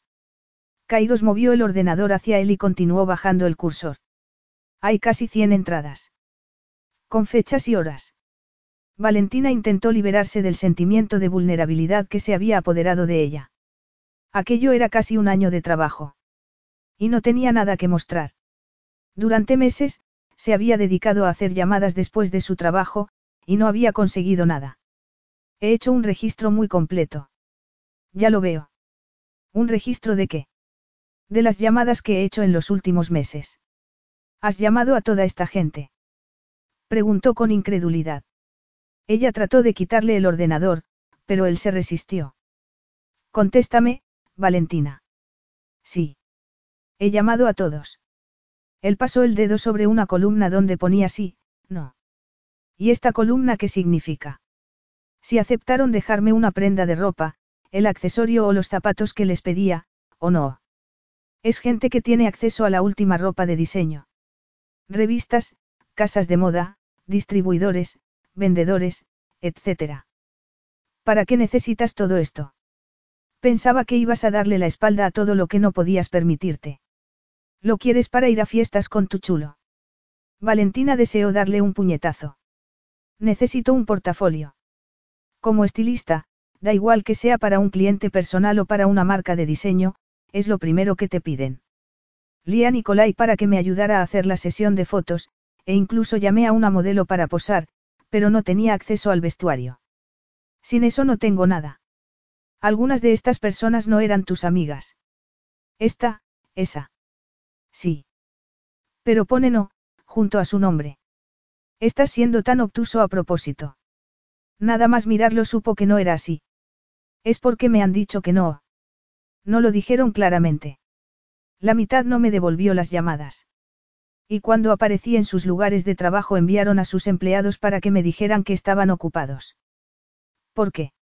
Me imagino que porque se había corrido la voz de que Leandro y Luca me habían abandonado y que tú me habías dejado al enterarte de que no era la esperada heredera de los Conti. Solo Nicolai siguió hablando conmigo. Y me consiguió un trabajo. Tardé un mes en comprender que ninguno de mis supuestos amigos lo era en realidad. Tal y como tú decías. Sofía sí me ofreció el contacto de los Rossi, pero le dije que no. Eso fue una tontería. El mundo de los negocios no es nada si no tienes redes o contactos. ¿Crees que yo elegí aliarme con Leandro porque no tenía visión para los negocios? Que elegí dirigir la junta de CLG por su política.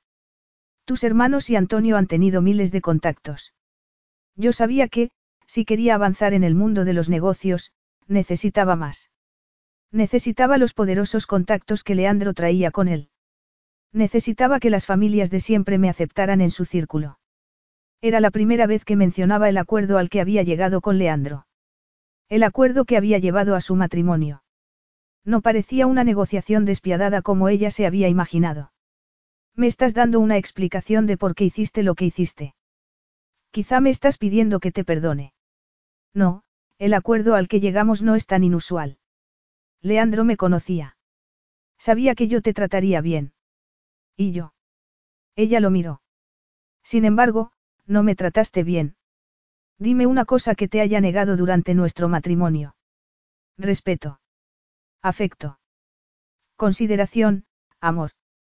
Su silencio era suficiente respuesta para Tina. Si dejo que Sofía me ayude, Luca también se implicaría. Y, si Luca se implica, Leandro movería cielo y tierra para abrirme una puerta. Y pronto, estaría ahogándome de nuevo en los favores de mis hermanos. Me olvidaría de por qué he empezado todo esto. Me convertiría en esa Valentina. Kairos cerró el ordenador. Ella lo agarró y lo estrechó contra su pecho. Él se lo quitó y lo dejó sobre la mesa. ¿Por qué has empezado todo esto? Ya te lo he dicho. Quiero hacer algo de mí misma. Lo que te pregunto es eso, ¿por qué quieres hacer algo de ti misma? ¿Qué necesidad tienes de demostrarte nada? ¿Por qué todo esto si antes ni te molestabas en comprender nada que se alejara del pequeño círculo en el que reinabas? Ella no podía contarle que él era el motivo. Que deseaba obtener su respeto, su consideración, más que nada en el mundo. Que quería que se sintiera orgulloso de ella. Es hora de que me haga responsable de mí misma. Por mi felicidad, por mi vida. Así que ahora que ya has visto lo que he hecho hasta el momento. Abrió el cuaderno dime de qué manera podrías ayudarme. Sé que hemos hablado de que me recomiendes a algunos amigos, pero, aunque tuvieras éxito y me contrataran como estilista personal, necesitaría este portafolio para impresionarlos. Ahora, con Nicolai y Marisa, tengo un fotógrafo y una modelo. Lo único que necesito es... No volverás a trabajar con ese idiota. No eres tú el que va a decirme con quién hablo o no. Ya no eres mi marido. Él le agarró la mano izquierda y comenzó a acariciarle el anillo de boda. Oficialmente, lo soy. Ella retiró la mano. Nicolai tiene talento y ha demostrado que. Quiere acostarse contigo, Valentina. Lo sé. Y no significa que vaya a conseguirlo. O que yo quiera hacerlo. No te sientes atraída por él. Ella deseaba mentir y decirle que sí se sentía atraída por Nicolai, crearle un poco de la inseguridad que la había acompañado durante todo su matrimonio. No es un juego, Tina. Nunca he estado interesada en Nicolai. Ni siquiera antes de conocerte. Aunque creo que no fui muy amable al rechazarlo. ¿Y si te hubiera atacado aquella noche en el yate? Lo conozco bien, Kairos. Es un fanfarrón. Y, créeme, me ha castigado bastante con insinuaciones e insultos durante los últimos meses. Ya ha tenido su venganza. Estoy segura de que estará ahí cuando se lo pida. No toleraré que me rodee a tu alrededor. Solo me entretendrás a mí. Valentina agarró el ordenador y se puso en pie. He sido una idiota al pensar que me tomarías en serio. Él la agarró del brazo. Incluso si te dejo que trabajes con él, no tendrás acceso a la ropa de diseño ni a los accesorios que necesitas. A menos que estuvieras pensando en que yo te los comprara. Siempre y cuando tú. Ella le cubrió la boca con la mano y su cálida respiración provocó que una oleada de calor la invadiera por dentro, deteniéndose en sus senos y el bajo vientre. Como si él estuviera acariciándole con la boca esos lugares. No dijo ella, y se aclaró la garganta. No quiero que me compres nada. Solo he aceptado quedarme esa ropa porque mi papel de adorable esposa me lo exige. Kairos le agarró la mano y la sujetó contra su pecho. Ella notó el latido de su corazón. Podrías entrar en la empresa de Teseus y tratar de conseguir tu objetivo de manera diferente. La empresa de Teseus. Es propietario de una empresa de publicidad. Hacen montones de rodajes aquí, y en el extranjero, para diseñar el catálogo de las boutiques de lujo que el grupo Marcos tiene por toda Grecia. Con unas prácticas como estilista en esa empresa podrías conseguir una valiosa experiencia y contratos. Y tú puedes conseguirme un puesto en esa empresa así sin más. La mujer que lleva ese departamento es amiga mía. No te pagarán. Chiara tendrá en cuenta que el puesto lo has conseguido gracias a mí. Estoy dispuesta a hacer cualquier trabajo si eso significa que estoy un poco más cerca, Kairos. Estar aquí contigo cuando preferiría estar limpiando suelos en la agencia de moda debería demostrarlo.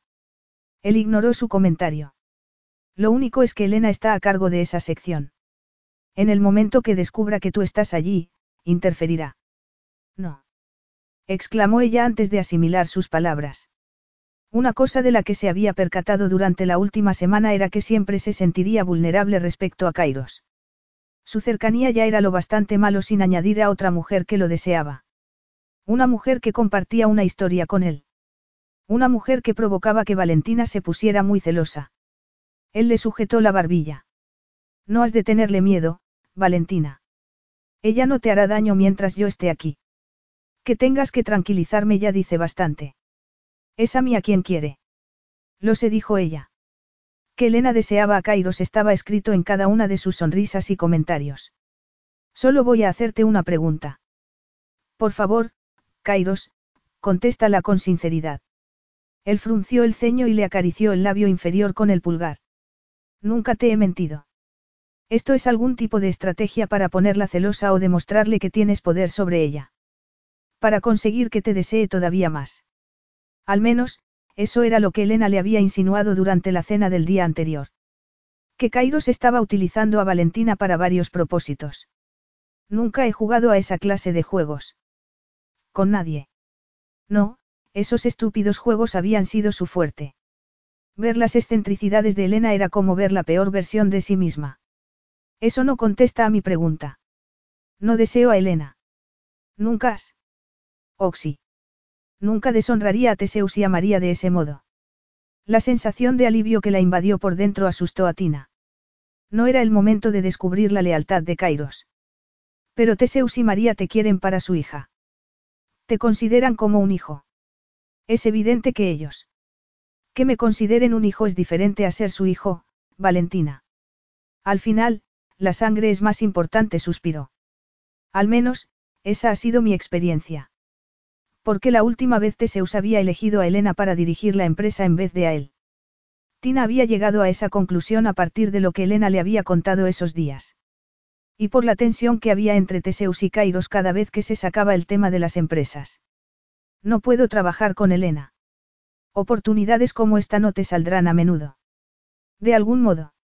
No, si no es este trabajo, será un cliente problemático.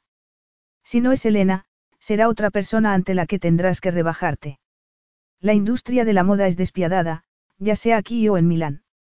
Está llena de obstáculos y de personas traicioneras. No hay que avergonzarse por tus defectos. Ni por abandonar. Abandonar. No vas a hacerlo. Estarás aquí durante tres meses al menos, y vas a rechazar un puesto en el sector en el que quieres trabajar. Y no me sorprende. Tu gran orgullo se vio dañado porque te dejé. Y por eso, me estás castigando, haciendo que trabaje para ella. De hecho, siempre he pensado que Elena y tú estabais hechas con el mismo molde. Pura apariencia. Sabes, desde el momento en que me dijiste que necesitabas a tu esposa, me estoy preguntando por qué se detuvo junto a la puerta del jardín. Aquello era como un paraíso. Y compartir habitación con el hombre al que se había entregado en cuerpo y alma, fingiendo que se adoraban el uno al otro, era increíblemente seductor. Te he dicho por qué. Pero no todo. Se hizo un silencio. ¿Y qué te has imaginado? María me contó que habías corrido junto a Teseus en cuanto te enteraste de lo del ataque al corazón. También que conseguiste contener una adquisición hostil de la junta de su empresa que le habría quitado el control a Teseus. Y Elena mencionó que casi os habíais comprometido. Es evidente que ella te sigue adorando. Aunque hay tensión entre todos vosotros. Está claro que la última vez hubo algo que impidió que Elena y tú estuvierais juntos. Le salvaste la vida y la empresa a Teseus. Habla claro, Petimu. Creo que viste una oportunidad. ¿Qué oportunidad podía ser, Valentina. Quieres tomar la empresa de Teseus, pero no quieres a su hija. Por eso pretendes fingir que tenemos un matrimonio perfecto. Todavía no he descubierto por qué no te puedes librar de mí y casarte con ella. Así tendrías todo lo que quieres. Lo que sé es que, cuando consigas la empresa, me dejarás a mí, apartarás a Elena y te convertirás en el director ejecutivo. ¿Qué más te puede llevar a poner tu vida en espera excepto el hecho de que puedes ganar poder con esta jugada? Una fría sonrisa apareció en los labios de Kairos. Y a mí que me preocupaba que Elena te llenara la cabeza de mentiras.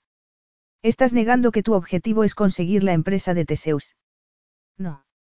¿Qué me has traído aquí para engañar a esa entrañable pareja y para evitar a Elena? No. Entonces, ¿dónde está la mentira que he dicho, Kairos?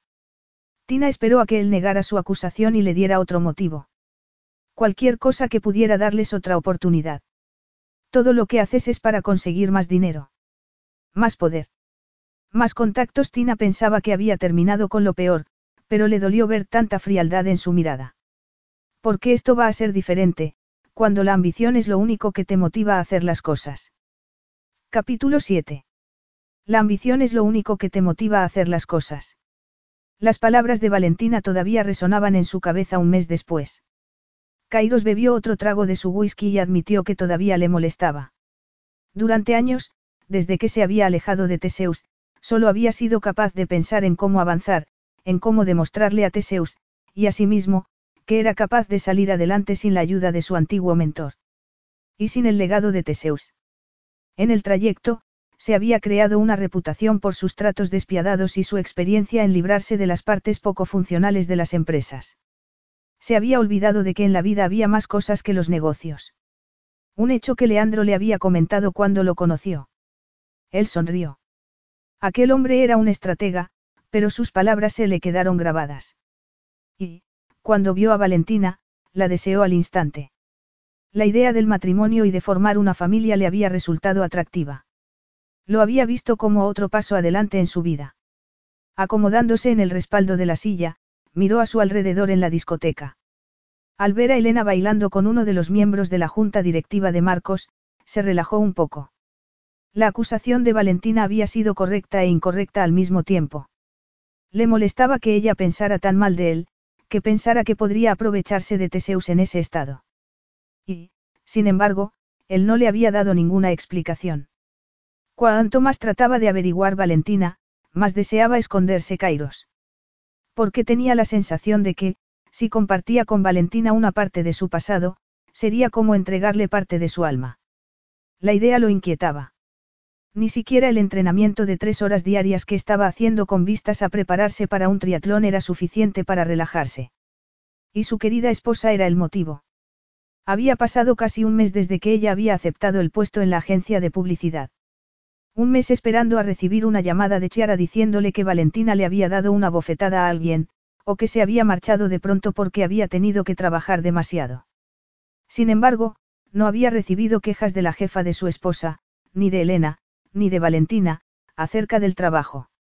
Habían entrado en una rutina como marido y mujer. Salían a correr juntos por la mañana, desayunaban, y después él la llevaba al trabajo y se separaban. La mayoría de las noches cenaban con Teseus y María hasta que él o ella volvían a trabajar. Y después llegaban las noches tortuosas. Noches en las que le tocaba darse una ducha de agua fría o desenroscarse a Valentina de su cuerpo en mitad de la noche. Quería mantener relaciones sexuales. De hecho, era en lo único que podía pensar, y tenía una esposa con la que sexualmente encajaba a la perfección. Entonces, ¿de qué se sentía culpable? Ella estaba consiguiendo que él cambiara su forma de verla, y lo estaba cambiando a él. Si no, porque sentía un nudo en la garganta al ver que tenía ojeras. O que estaba muy cansada durante la cena. Porque deseaba ver una mirada de adoración en sus ojos. Sería que el celibato lo estaba volviendo sentimental. Andaxi. Pidió otra copa y oyó que se hacía un silencio a su alrededor. Al instante, se le erizó el vello de la nuca. El deseo se apoderó de él cuando la miró a los ojos. Y de pronto, él fue incapaz de contener una carcajada. El silencio que volvió a crearse a su alrededor bastó para demostrar que él rara vez se reía así. Debía haberse imaginado que ella haría algo así. Sabía que la mujer en que se había convertido no era algo natural para ella. Bajo la luz multicolor del local, el vestido superajustado que llevaba con millones de lentejuelas contrastaba con su piel bronceada. Kairos notó que se le secaba la boca. Ella lo miró. Los músculos de sus piernas al moverse era pura sensualidad en movimiento. Los tacones de aguja hacían que sus piernas parecieran mucho más largas. Y el cabello lo llevaba recogido en su trenza habitual.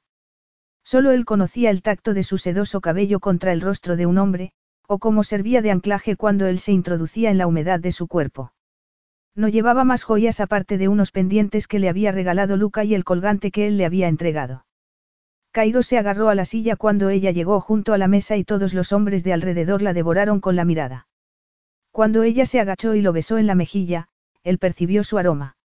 Hola, Kairos le dijo, y lo abrazó desde detrás.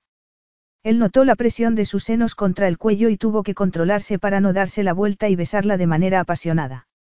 Poco a poco, el deseo inicial se fue calmando y Kairos comenzó a pensar con más claridad.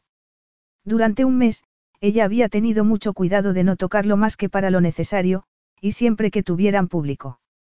Aún así, Kairos había percibido su tensión y cómo se sobresaltaba cuando él la tocaba. De pronto, ella estaba encima de él. Y en lugar de llevarla a una de las salas reservadas para parejas que buscaban intimidad y poseerla contra la pared, Kairos frunció el ceño. Apoyando un hombro sobre el respaldo de la silla, Tina lo miró. ¿Has bebido? Me he tomado tres copas de vino blanco mientras me vestía en la suite privada de Chiara, después de que me llegaran tus órdenes. ¿Y has comido algo antes de tomarte el vino? Ella arrugó la frente. Con razón se me ha subido a la cabeza. Tendrás que achacarlo a la sorpresa que me he llevado cuando me has ordenado que me encontrase contigo en una discoteca. Eso es como. Frunció el ceño, si la Valentina de antes fuera a las rebajas de un centro comercial, o se portara con amabilidad con Claudia Vanderbilt. Bueno, o la nueva Valentina teniendo éxito en algo se rió. Bajo el sonido de su risa, Kairos encontró algo desconcertante. Un rastro de dolor. Algo iba mal. Siempre que algo iba mal en el pequeño mundo de su esposa, ella se comportaba como una adolescente rebelde y montaba alguna escena. A él le había costado comprenderlo. A pesar de ser un hombre inteligente, perdía toda la capacidad de lógica cuando se trataba de Valentina. No obstante, en esa ocasión veía vulnerabilidad en su mirada. El temblor de sus dedos cuando ella agarró su copa para darle un sorbo. Las líneas de tensión en su frente. Valentina nunca tomaba alcohol. Sin embargo, allí estaba, no completamente borracha, pero sin la cautela y la contención que él había observado en ella durante el último mes. El reservado tenía forma de U y él estaba sentado en un extremo. Déjame ver la parte de atrás de tu vestido, le dijo Kairos. Ella se volvió, moviéndose con la gracia que había captado su atención el primer día que la vio. Kairos apretó los dientes. Estaba en lo cierto. La tela apenas cubría su trasero. Y cielos, el deseo acariciárselo, estrecharla contra su cuerpo y demostrarle lo que provocaba en él. Me pediste que me reuniera contigo en una discoteca, Tina miró a su alrededor y vio a Elena en la barra, observándolos. Supuse que era para aparentar delante de Elena. Él tiró de ella para que se sentara a su lado. ¿Qué tal te está tratando? Nada que no pueda manejar. Excepto por el hecho de que no para de contar fragmentos de tu historia al resto del equipo. La cantidad de favores que te ha hecho Teseus. La cantidad de desencuentros que te has topado en la vida. Creo que todo el mundo del equipo sabe que está hablando de mí. Valentina. Ella no me molesta, Kairos. No. Tina se encogió de hombros. Todo lo que intenta meterme en la cabeza me habría vuelto loca si tú todavía significaras algo para mí, lo miró y sonrió. En cualquier caso, he venido pertrechada con mis armas. Armas.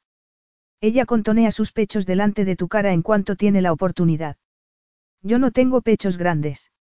Sin embargo, mis armas son mis piernas, así que he decidido mostrarlas. Él se frotó el rostro tratando de contenerse, pero, aún así, soltó una carcajada. Le daba la sensación de que ella se iba a ofender y, a juzgar por cómo se agarró a la mesa con fuerza, así fue. Mis inseguridades sobre mi cuerpo han provocado que surja tu sentido del humor. Así, sin más, Kairos dejó de sonreír. ¿De qué diablos estás hablando? Del hecho de que durante nueve meses estuve obsesionada por el hecho de no tener melones. Melones. Él se medio atragantó con el whisky. Tina se colocó las manos delante del pecho, tal y como hacían los hombres cuando hablaban de pechos grandes. Ya sabes. Madre mía, por eso empezaste a ponerte esos ridículos sujetadores con pusup. ¿Por qué pensabas que me gustaban las mujeres con pechos grandes? Ella se sonrojó. Sí, y quería complacerte. Era ingenua y lo bastante tonta como para creer que aparentando que tenía unos pechos grandes, me apreciarías más. Odiaba esos sujetadores. Cuando te tocaba, lo único que notaba era la almohadilla lanzó una maldición. ¿De dónde te has sacado la idea de que me gustan los pechos grandes? De lo que dijiste un día cuando veíamos películas antiguas de Hollywood. ¿Por qué nunca dijiste? Miró a otro lado y tragó saliva. Él la giró para que lo mirara. Ella se humedeció los labios. Yo nunca dije que, Valentina. Ella movió las piernas bajo la mesa, pero él no la dejó escapar. Al final, ella terminó con las piernas encima de las de él. Era lo más cerca que habían estado desde hacía meses. No sé por qué estamos hablando de esto. ¿Por qué quiero saberlo? Francesca Pellegrini me contó que su marido estaba obsesionado con los pechos grandes, se sonrojó de nuevo. Y cuando hacíamos el cuando manteníamos relaciones sexuales nunca dedicabas mucho tiempo a mis senos, así que decidí que no te gustaban. Ya está. Contento. ¿O quieres más detalles humillantes sobre nuestro matrimonio? ¿No se te ocurrió pensar que a lo mejor tenía prisa por llegar a otros sitios? Que, al contrario del marido de Francesca Pellegrini, quizá a mí me gustan más las piernas. Susurró. Ella tenía metidas muchas cosas en la cabeza, y todo era culpa suya. Un sentimiento de vergüenza se instaló en su pecho. Kairos le acarició la pierna con los nudillos y a ella se le entrecortó la respiración. Tienes unas piernas larguísimas, Glikiamu. Eres tan alta que tengo que alargar el cuello cuando te beso. Encajas tan bien conmigo que podría sujetarte contra esa pared y penetrarte en menos de un segundo. Cuando estoy dentro de ti y me rodeas con las piernas. Se aclaró la garganta. Y, por supuesto, perdóname por no haberme dado cuenta, posó la mirada en su escote y, al instante, sufrió una erección. Prometo dedicarles más tiempo a tus pechos en un futuro cercano. Ella se atragantó al oír sus palabras. No vas a acercarte a mis pechos. Él arqueó una ceja. Ya lo veremos. Un camarero le sirvió los aperitivos que él había pedido. Kairos agarró un trozo de queso y se lo acercó a Tina a la boca. Come. Ella negó con la cabeza, lo miró desafiante y bebió otro trago de su whisky. Estás comportándote como una niña. Vas a ponerte enferma si mezclas el vino con el whisky. No te sienta bien el alcohol. No te gusta bailar, no quieres que beba y no te complace que me divierta. Entonces, ¿a qué he venido? Si es por Elena, debes saber que no se cree lo nuestro.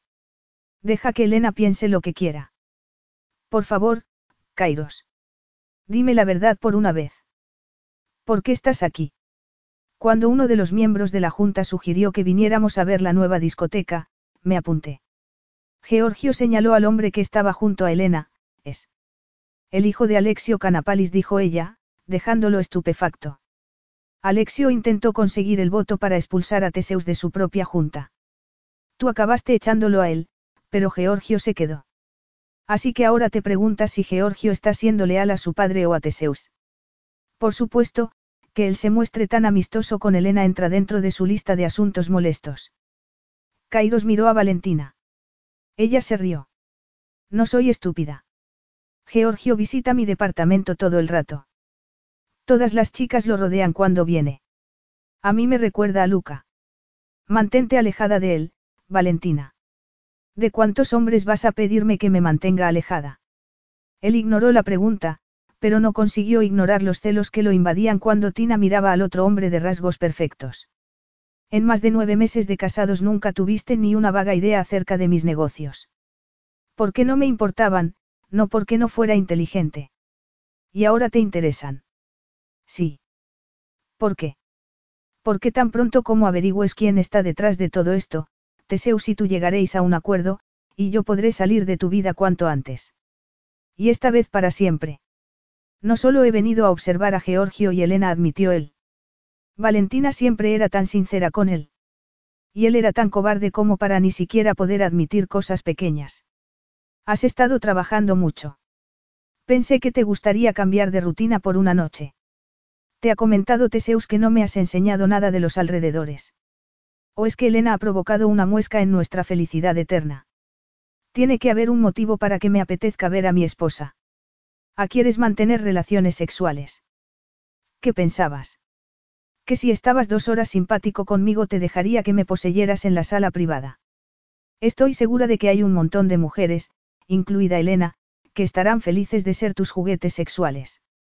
Él le sujetó la barbilla con la mano, dejándose llevar por la rabia y el dolor. Tus insultos a mi persona empiezan a molestarme, Valentina. Es tan difícil creer que quería ofrecerte una noche fuera de la villa. Lejos del trabajo. Sí, lo es. Tú no haces nada sin un motivo u objetivo, Kairos. Era cierto que él quería vigilar a Elena y a Georgio, pero también quería ofrecerle a Valentina una noche en la ciudad. Él le entregó el paquete que había recibido nada más terminar la llamada con el hermano de Valentina, e ignoró el silencio que se produjo cuando ella lo vio. Se inclinó hacia ella y la besó en la mejilla. Valentina se puso tensa. Cielos, tenía la piel tan suave. Su favorita era la piel de la parte interior de sus muslos, la curva donde su cintura se convertía en cadera, y la piel bajo su nalga derecha, donde tenía otro lunar. Kairos recordaba su cuerpo como si fuera el mapa de un tesoro. Feliz cumpleaños, Valentina. Ella se quedó de piedra. ¿Quién te lo ha recordado? Al ver que no contestaba, ella se volvió hacia él. Sé que no eres muy bueno recordando o celebrando cumpleaños o aniversarios. Él se había reído cuando ella le regaló los gemelos de platino el primer mes de su matrimonio. A él le pareció muy divertido que ella le hubiera comprado regalos caros con el dinero de su hermano, sin pensárselo dos veces. Ella había fruncido los labios, argumentando que él se estaba riendo de su gesto romántico. Kairos recordaba el dolor que reflejaba su mirada cuando él comentó que probablemente no le había costado nada cargar el regalo a la tarjeta de su hermano. Cielos, se había portado como un cretino de primer orden. Si ella se había comportado de forma inmadura y volátil, él había sido cruel y despiadado. Cuando él se percató de que la esposa que había adquirido como parte de un trato no era la mujer elegante y refinada de la que podía sentirse orgulloso, sino una criatura con deseos y sentimientos, se sintió molesto por ello. Cuando ella le declaró su amor, a él le dio lástima desilusionarla. Tratándola con indiferencia, esperó a que se le pasara. Cuando ella comenzó a portarse mal, él se puso furioso.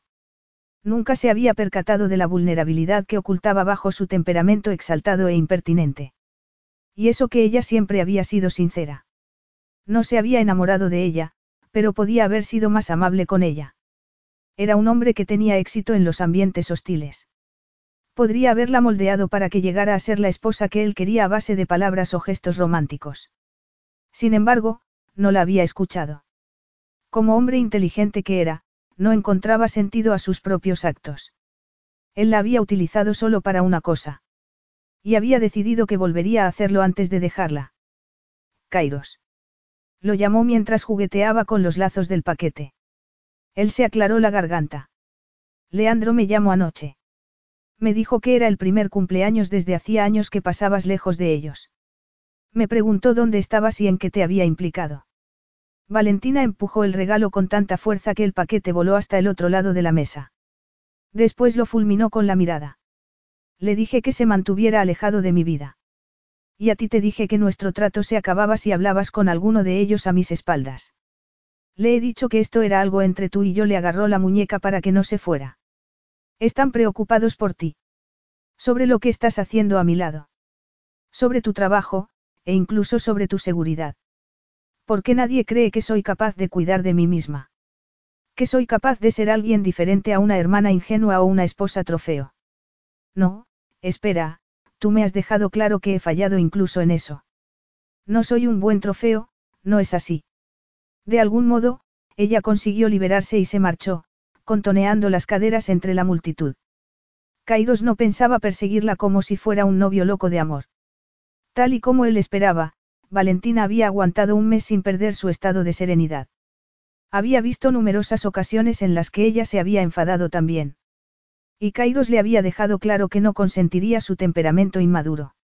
Valentina volvería a su lado. Siempre lo había hecho. Hasta que un día se marchó, dijo su vocecita interior. Por primera vez en su vida, Kairos tenía que pensar en la posibilidad de que hubiera sido él quien la había alejado. Que no era él el hombre que ella necesitaba. Castigar a Valentina por marcharse de su lado, seducirla y después, abandonarla. La idea le parecía terrible. ¿Y cuál era la alternativa? Pasándose las manos por el cabello, Kairos lanzó una maldición. Lo único que sabía era que no había terminado con ella. ¿Y ella? Cielos, incluso sin habérselo propuesto durante ese mes, aquella mujer lo tenía cautivado. Había pasión entre ellos, y, si él lo permitía, podía llegar a haber respeto e incluso afecto. Podrían disfrutar de una oportunidad.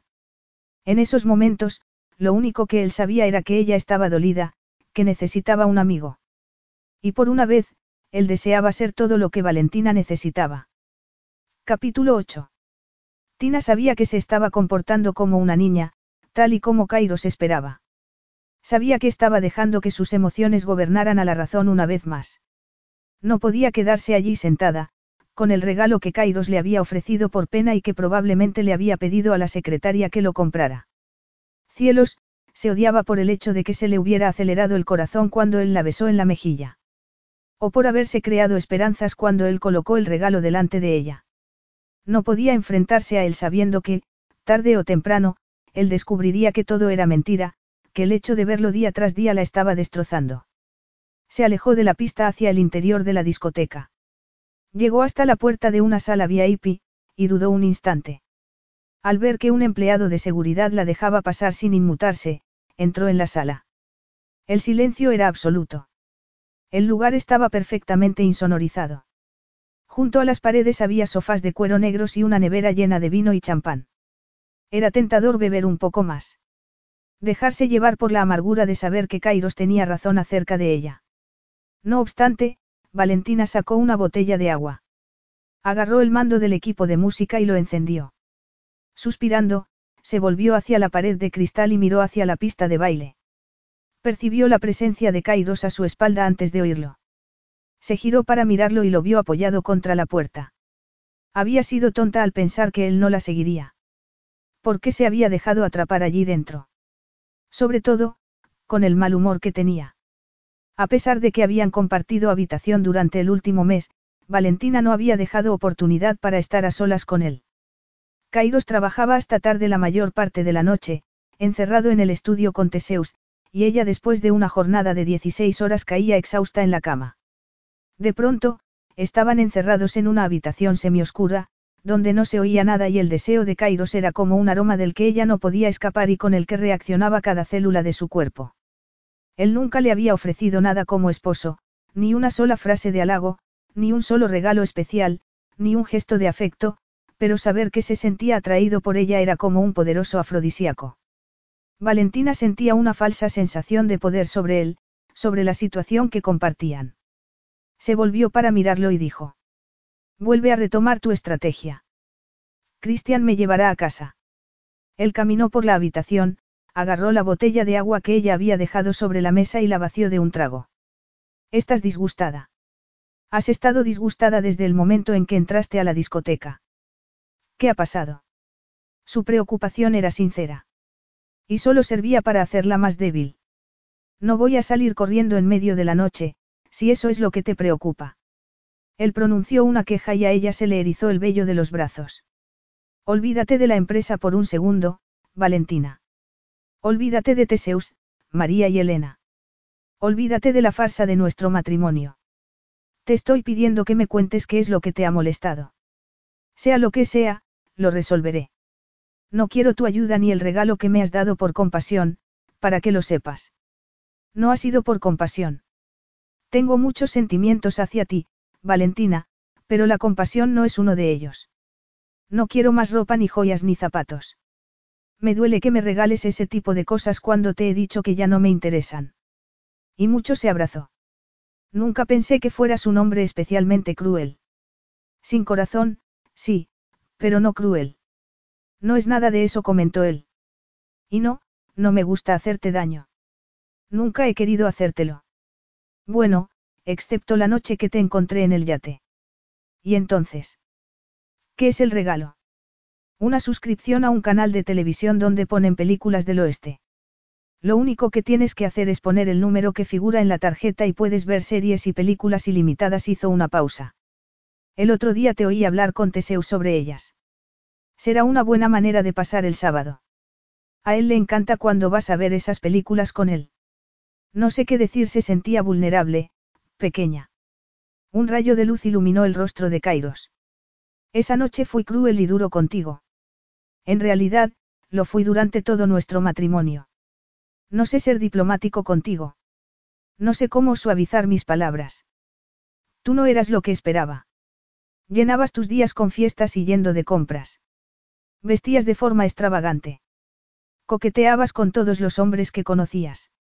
Solo lo hacía después de casarme contigo, gritó ella. Y eso es mejor. Kairos habló con suavidad. Cada vez que él daba un paso hacia Valentina, ella daba un paso atrás. Coqueteaba para ponerte celoso. Para llamar tu atención. Coqueteaba con amigos que sabían por qué lo hacía y que se compadecían de mis patéticos esfuerzos, porque estaba casada con una bestia. Él se quedó de piedra. Ni siquiera entonces tuve éxito, ¿verdad? No te interesaste por mí, yo sabía. Me volvías loco, Valentina. No podía concentrarme en las reuniones porque no dejaba de pensar a qué fiesta irías esa noche, o con quién coquetearías toda la tarde, o qué escena montarías por el hecho de que yo me negara a cortar mi relación con el único amigo que tenía. Cancelé mis viajes al extranjero porque me preocupaba en qué lío te meterías a mis espaldas. No podía dormir cuando fui a Beijing porque estaba demasiado preocupado por si te quedabas hasta muy tarde con esos amigos tuyos en la discoteca, y sin nadie que te cuidara. Quería una esposa, y tú eras como una niña que deseaba el juguete más caro y brillante la miró. No sabía cuándo te hartarías de mí. O cuándo pedirías a tus hermanos que te compraran un nuevo hombre. Ni cuándo decidirías que ya no me querías en tu cama. Tampoco sabía cuándo recibirías a otro hombre en tu interior. Valentina le dio una bofetada. El sonido retumbó en el silencio. El dolor del impacto comenzó a subir por su brazo, pero no era nada comparado con el dolor que ella sentía en el pecho. Él echó la cabeza hacia atrás, pero ni siquiera se tocó la mejilla con la mano. Nunca he mirado, y mucho menos he pensado en otro hombre desde la primera noche que te vi. Sí, fui ingenua y superficial. No tenía otro propósito en mi vida, pero lo que te di, te lo ofrecí con convicción y lealtad. Querías un robot con el que acostarte por las noches y un trofeo que pudieras mostrar durante el día. No sabes dar, Kairos, pero tampoco sabes recibir. El primer mes. Estaba feliz por los orgasmos que me provocabas. No deberías haberte casado conmigo cuando ni siquiera sabes mantener una relación. Kairos la agarró por la cintura y la estrechó contra su cuerpo antes de colocar uno de sus muslos entre sus piernas. Al instante, su sexo se humedeció empapando el delgado tanga que llevaba. Ella gimió cuando intentó moverse hacia atrás y se restregó contra su pierna. Sin soltarla, Kairos la sujetó por la barbilla. Sus ojos grises brillaban de deseo. La sujetó por la cintura y ella comenzó a jadear. Han pasado más de diez meses, Valentina. Me he estado volviendo loco de deseo. No te creo. Tú. ¿Por qué soy tan indecente que me acostaría con otra mujer mientras la mía ha desaparecido? Porque para un hombre como yo, ambicioso y despiadado, todas las mujeres son iguales. ¿Por qué no te he echado de menos en mi cama con una nostalgia y un deseo que era incapaz de controlar? Entonces, ¿por qué no has venido a buscarme? ¿Por qué no te necesito, Valentina? Él pronunció las palabras con fuerza, como si así pudiera convertirlas en realidad.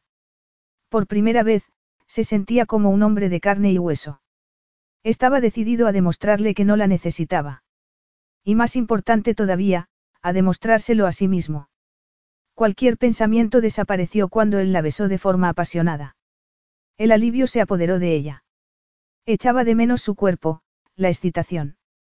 Sus besos, su insaciable apetito, que le provocaba placer hasta que ella suplicaba que acabara. Kairos comenzó a juguetear con la lengua en el interior de su boca. Poder. Pasión. Posesión. Sus labios transmitían todo eso. Ella comenzó a acariciarle los hombros, los brazos, el torso. El sonido de su corazón provocó que aumentara su deseo. Solo esa noche, se prometió. Solo unos besos. Kairos la sujetó por el cabello y le echó la cabeza hacia atrás. Continuó besándola como si estuviera dispuesto a devorarla. Como si ya no pudiera aguantar más.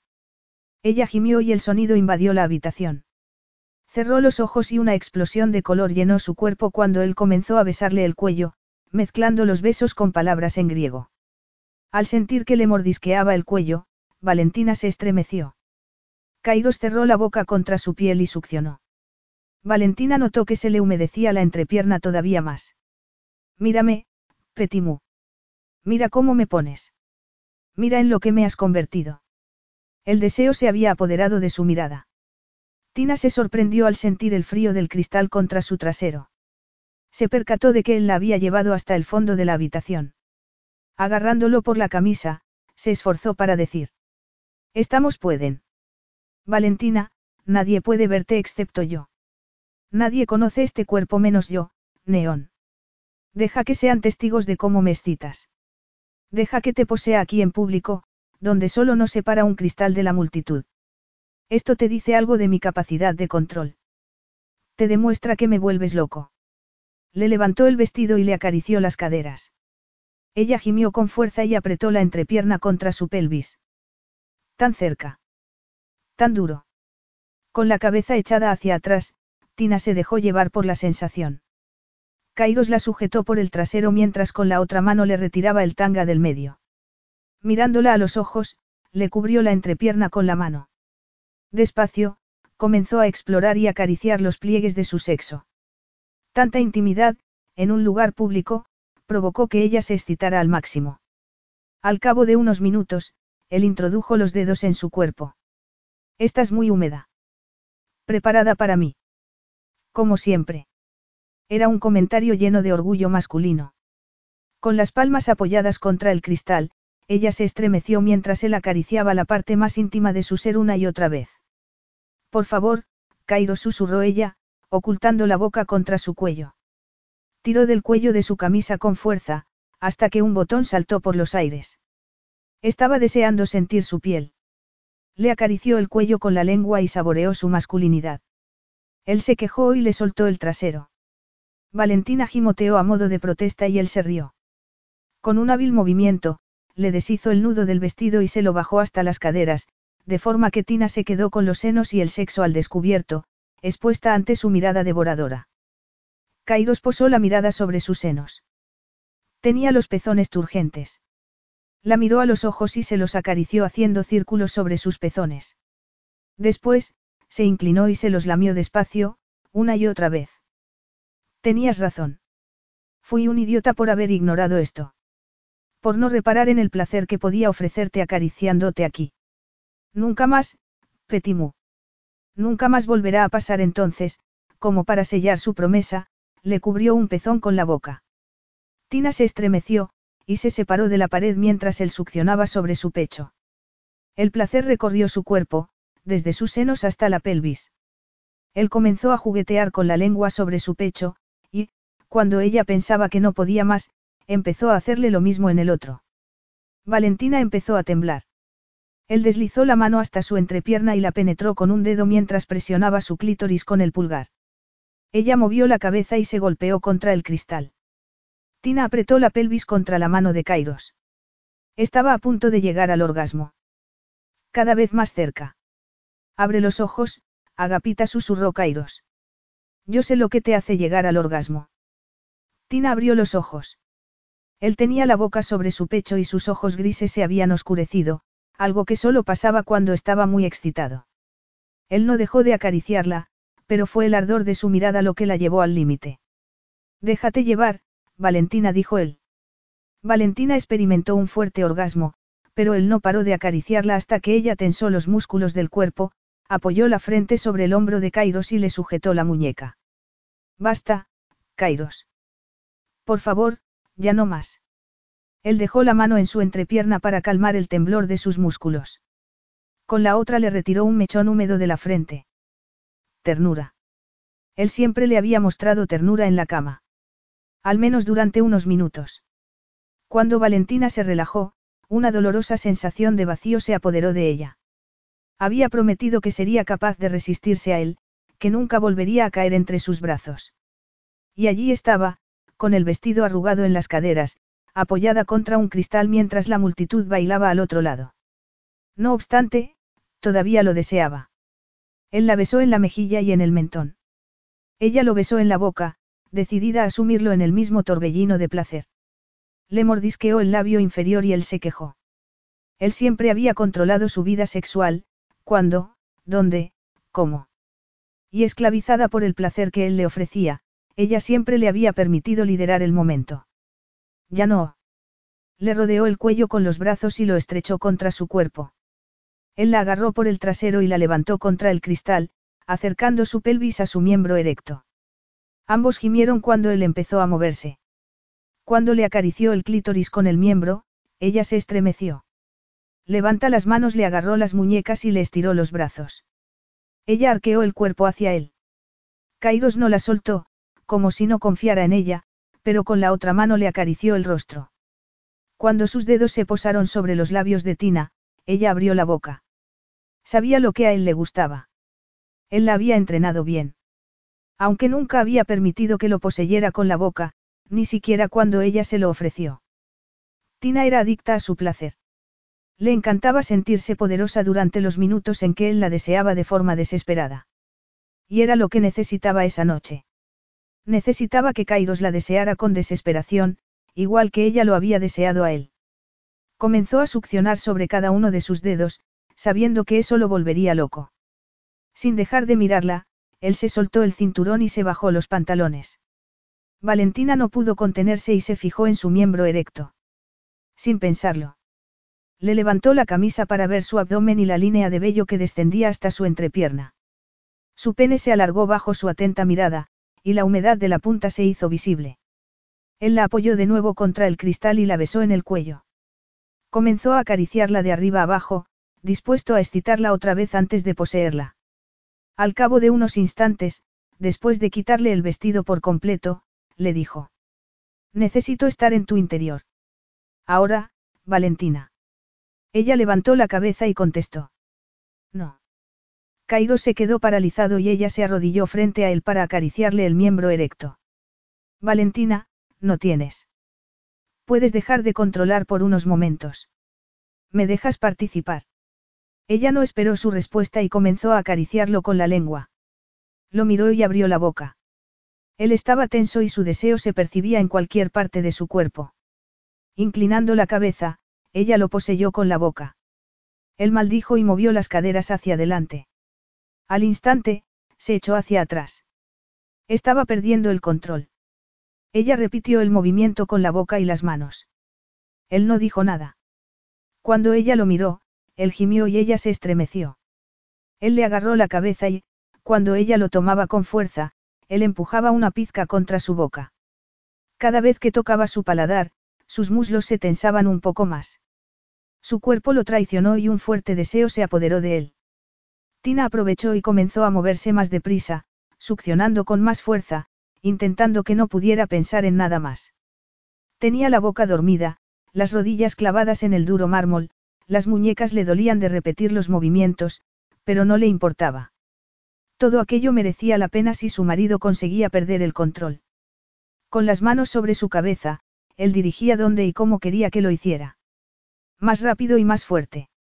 Entonces, de pronto, él se salió de su boca, la agarró por las axilas y la levantó. Ella se tambaleó y él la sujetó con fuerza mientras continuaba acariciándose a sí mismo. Finalmente, Kairos rugió de placer y derramó su esencia sobre el vientre de Valentina. Tina lo miró en silencio. Él inclinó la cabeza y la apoyó sobre su hombro. Valentina no sabía cuánto tiempo permanecieron así.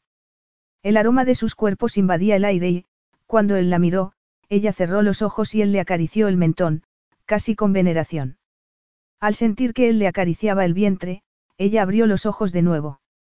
Kairos le estaba limpiando la piel con una servilleta que había encontrado en algún sitio. Después, le recolocó el vestido. Él se subió los pantalones y se abrochó el cinturón con las manos temblorosas. Ella no podía fingir que no estaba afectada por lo que había sucedido. Se dirigió a la nevera y se sirvió un vaso de agua. Nada más bebérselo, notó que él se detenía a su lado. Valentina. Le dijo dubitativo. Por favor, Kairos. Llévame a casa. Él la miró durante lo que pareció una eternidad y asintió. Capítulo 9. Valentina se dirigió a su habitación para cambiarse de ropa y después bajó a por una taza de té. En ese momento, Kairos la acorraló. Necesito dormir. Yo noto que me va a empezar un dolor de cabeza. Él la sujetó por la muñeca y la metió en el estudio que había sido de Teseus. El olor a madera y tabaco provocó que Tina recordara a su abuelo Antonio. Otro hombre que había pensado que ella no llegaría a nada. Mientras ella contemplaba la chimenea vacía, Kairos regresó con café, queso y una manzana cortada. Come. Valentina agarró el plato y empezó a comer. Él se sentó en el escalón de la chimenea. Valentina, mírame. Su mirada transmitía preocupación y algo más. Ella forzó una falsa sonrisa. Mis rodillas se han llevado la peor parte, pero por lo demás estoy bien. Él se puso tenso, como si la expresión de su mirada le hubiera hecho dar un paso atrás. Como si ella pudiera hacerle daño. Yo nunca.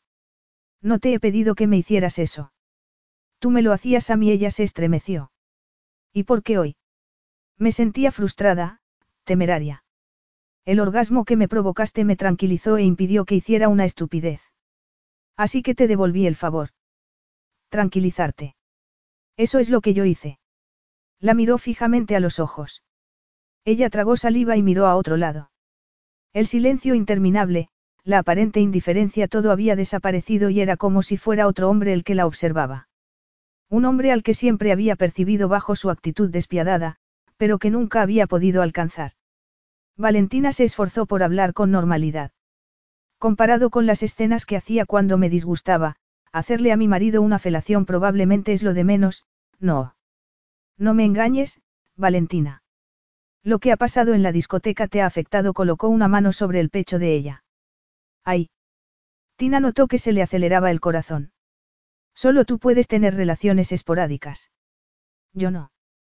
Solo me he acostado con dos mujeres en mi vida. Contigo y con otra novia que tuve. Fue una relación de conveniencia y nos separamos cuando ya no nos aportaba nada. Nunca me han gustado las relaciones esporádicas. Ya te dije que no mantengo relaciones con facilidad. Teseus me apoyó, pero, cuando me alejé de él, tuve que empezar desde cero. Los trabajos así no permiten tener tiempo para relaciones. Le propusiste salir a Sofía. ¿Por qué pensé que encajaríamos? Porque éramos amigos y la admiraba, respiró hondo. Ella era más lista que yo, y por eso dijo no. Ahora me doy cuenta de que para mí era una elección segura. Valentina no fue capaz de soportar su ternura, su preocupación. No podía luchar contra su deseo de disfrutar de él así. Y menos ese día. Si hubiese sabido que lo único que hacía falta para que te abrieras a mí era una felación, me habría arrodillado hace mucho tiempo, dijo ella. No seas tan falsa. Deja de actuar como si no hubiera significado nada. ¿Y qué ha significado, Kairos? Él la miró como si ella le hubiera dado una bofetada, pero, cuando ella pensó que él iba a marcharse, Kairos la miró pensativo. Significa que lo nuestro no ha terminado. Y no me refiero solo al sexo. Significa que esto no tiene que ver solo con Elena y Teseus y nuestro estúpido trato o el divorcio. Se trata de nosotros. Valentina se quedó sin respiración. El corazón le latía con fuerza. Cuando él se abría de esa manera, cuando permitía que viera sus sentimientos, ella. No. No podía. Nunca había estado tan asustada por su propia vulnerabilidad. Valentina caminó hasta la galería, tratando de mantener la calma. Él se sentó junto a ella en un sofá de mimbre. No debería haberte besado. No debería haber perdido el control. Te deseo cada momento del día, pero hoy me he dado cuenta de que lo que tenía planeado para ti estaba equivocado. Y lo que pensaba de ti, también. ¿Qué planeabas para mí? Pensé que podría sacarte de mi cabeza en estos tres meses. Estaba enfadado. Me sentí traicionado cuando te marchaste. Mi ego resultó herido. Ella soltó una carcajada. Por favor. No te hagas el culpable. Yo pensaba conseguir que te arrodillaras ante mí. Iba a hacer que te arrepintieras de querer dejarme. Kairos apoyó los codos sobre las rodillas y se inclinó hacia adelante. Valentina sintió que se le encogía el corazón al ver que la miraba y sonreía. Incluso la noche que no te encontraba supe que no era culpa tuya que nuestro matrimonio no funcionara. Yo mi orgullo no me permitía aceptar que, aunque ambos tenemos defectos, lo que tú me dabas no tenía precio. No abandonaste por capricho o impulsividad. Míranos, tan adultos, ¿verdad? Dijo ella, intentando aligerar el momento. Adultos tratando una ruptura. Quizá podamos ser amigos, como ocurre en las series norteamericanas. A Cairo se le nubló la mirada. Por supuesto, era una sugerencia ridícula. Aunque la idea de tener que separarse otra vez cuando por fin ella había conseguido ver su verdadero ser, la hacía estremecer. ¿Puedes contarme qué ha pasado, Valentina? Te prometo que no seré cruel contigo. Quiero comprenderlo. Con una promesa, él consiguió derrumbar sus barreras. Kairos nunca prometía nada que no fuera a cumplir. Chiara me despidió. Solo a mí me pueden despedir de unas prácticas, ¿verdad? Hoy. Justo antes de que me llamaras. Yo estaba recogiendo las cosas. Me sentía una fracasada. Él la rodeó con el brazo. Las lágrimas se agolparon en sus ojos y ella suspiró. No seas amable conmigo. ¿Cuál era la estupidez que habrías hecho hoy? Escapar de nuevo. Regresar con mis hermanos. Hoy los he echado de menos, tragó saliva. Echo de menos los abrazos de Leandro. Y las bromas de Luca. La aceptación de Alexis y los besos de Itzie. También el apoyo silencioso que me brinda Sofía. Te adoran, ¿verdad? Dijo él. Durante años, desde que Leandro me llevó a vivir con ellos, cada vez que algo iba mal en mi vida, les montaba una rabieta, se rió entre lágrimas. Los llevaba al límite para ponerlos a prueba. Para ver hasta dónde podías llegar antes de que te rechazaran. Y si tenía que suceder, prefería saberlo cuanto antes. Sí. Hay una cosa que he aprendido durante nuestro matrimonio, y es que todo lo que no me sale bien lo gestiono portándome mal.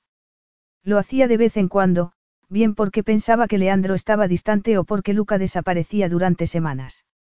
Montaba una escena y ellos corrían a tranquilizarme diciéndome que me querían.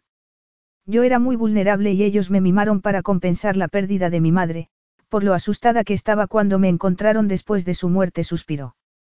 No había nada que quisiera que no pudiera conseguir. Leandro incluso intentó protegerme de la verdad. Entonces, te conocí y no me seguiste el juego, así que todas mis inseguridades salieron a la luz. Hoy, Querías que tus hermanos te dijeran que no pasaba nada porque te hubieran despedido. Sí. Que no soy inservible. Quería que me protegieran de ti.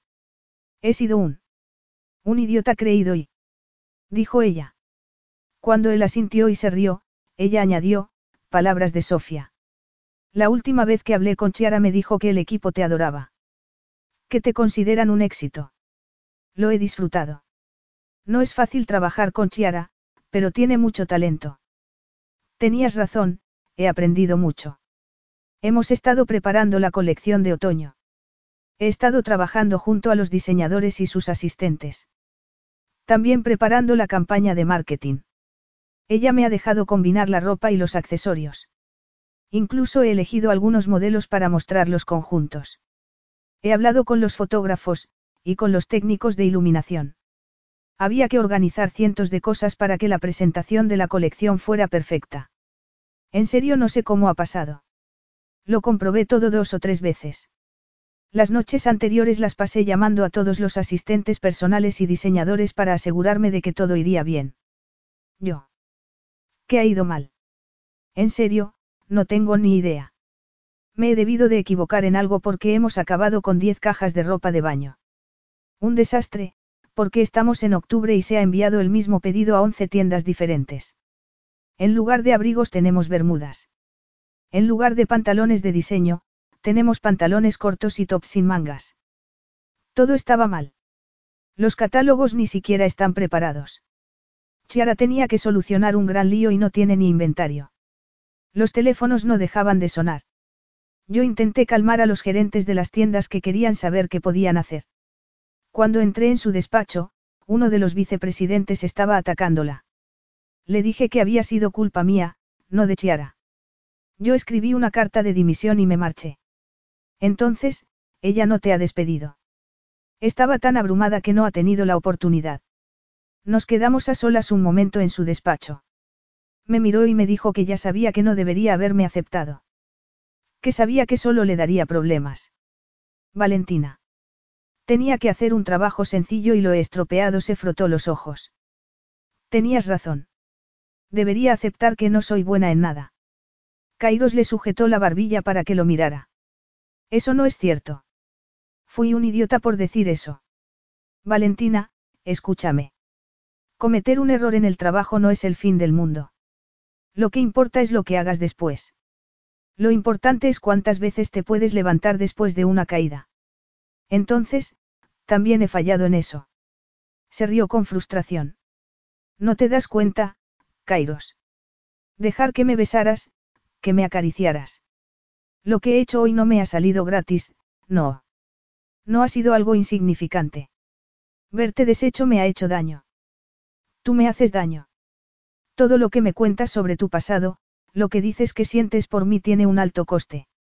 Siempre es una pelea, es como sacar sangre de una piedra. Creo que es como eres.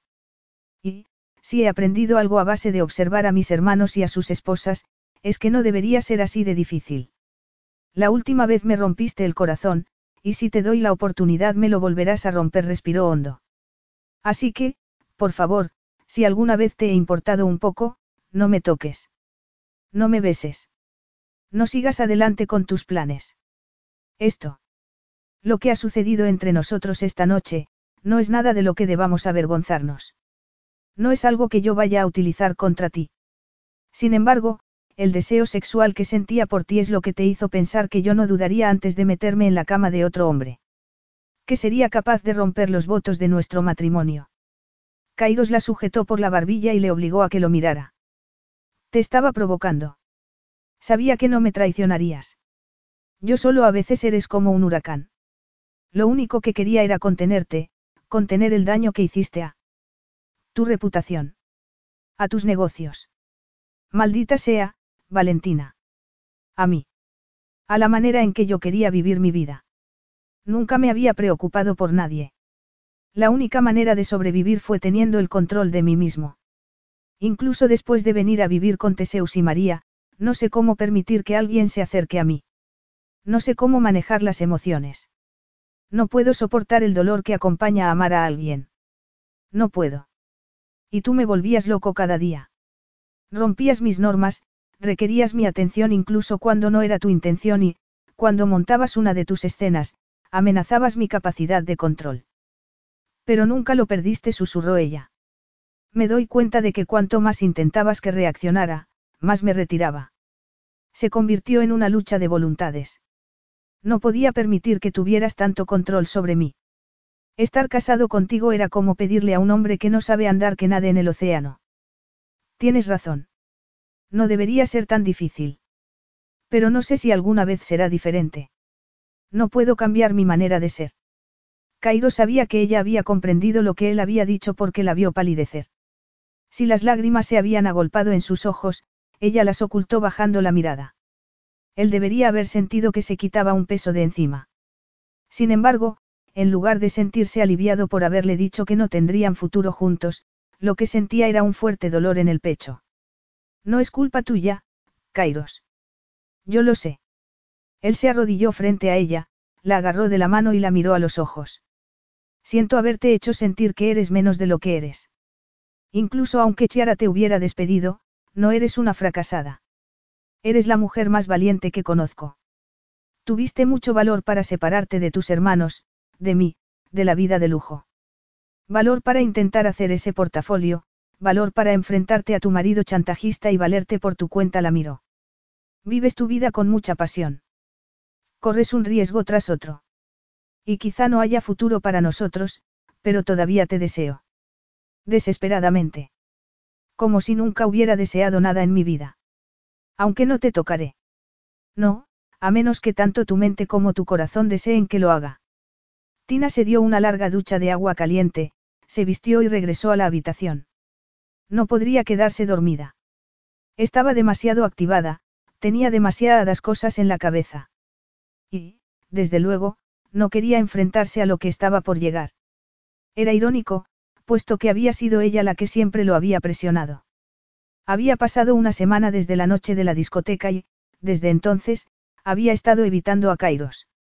Como siempre, él había sido muy claro con ella. Le había dicho que nunca cambiaría, que nunca se abriría a ella. Con eso, ella debería haber salido corriendo. Sin embargo, sus palabras se habían instalado en su alma. Ella había visto respeto en su mirada. Ella había visto el brillo del orgullo y el arrepentimiento cuando él le había dicho que había tenido el valor de seguir su camino. Eso debía ser suficiente, pero ella deseaba algo más del hombre que había conocido su verdadero ser, del que la había besado como si no pudiera respirar. No te podías esconder más tiempo en el baño. Al oír la voz de Kairos, ella dejó de secarse el pelo con la toalla.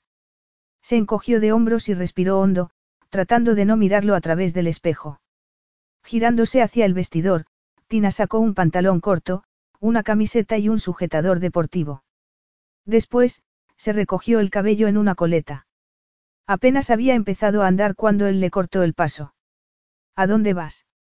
Voy a salir a correr. Estoy demasiado inquieta como para dormir. Son las once y media de la noche. Y, si sigues corriendo, desaparecerás. Antes de que ella pudiera pestañear, él le quitó la ropa de las manos y la tiró sobre la cama. Te está funcionando, Valentina. ¿El qué? Evitarme. Te ayuda a sentir menos dolor por estar conmigo. Porque, si es así, tendrás que compartir el secreto conmigo. No lo sé, no, no está ayudando. Eres como un trozo de tarta de chocolate ante la que una no se puede resistir, aunque sepa que engorda. Él soltó una carcajada. Hoy he hablado con Chiara. No puedo volver a un trabajo donde no solo no me quieren, sino que ni siquiera puedo hacerlo bien, Kairos. ¿Cómo voy a enfrentarme a mis compañeros cuando vean que he regresado porque mi poderoso marido me ha recomendado? Bien dijo él, con un brillo de humor en la mirada. Quizá me equivoqué al pensar que te gustaría oír lo que Chiara me ha contado de Elena. Después de soltar la bomba, Cairo se dirigió al balcón contiguo a la habitación. ¿Qué quieres decir? Siéntate y a lo mejor te lo cuento, la atrajo hacia sí y ella se lo permitió. Al sentir la presión de sus muslos, ella se puso alerta. Esa vez había algo nuevo entre ellos. Ternura. Compenetración. La conexión que ella anhelaba desde hacía tanto tiempo. Era como si, de pronto, pudieran verse el uno al otro con claridad. Y cuanto más veía de Kairos, más le gustaba. He estado pensando en lo que me dijiste. ¿Qué parte? preguntó él. Lo de levantarme para planificar mi próxima jugada. Encontraré otra manera de conseguir mi objetivo. Trabajar con Chiara me ha dado la seguridad de que estoy en el campo adecuado, y de que puedo trabajar duro si hace falta. Que tengo un talento natural para la moda. Solo se trata de encontrar la oportunidad adecuada. Él le dedicó una sonrisa llena de alegría y admiración. Me alegra oírlo. Entonces. Bueno, Efaristo, Kairos. No tienes que agradecérmelo, no he hecho nada.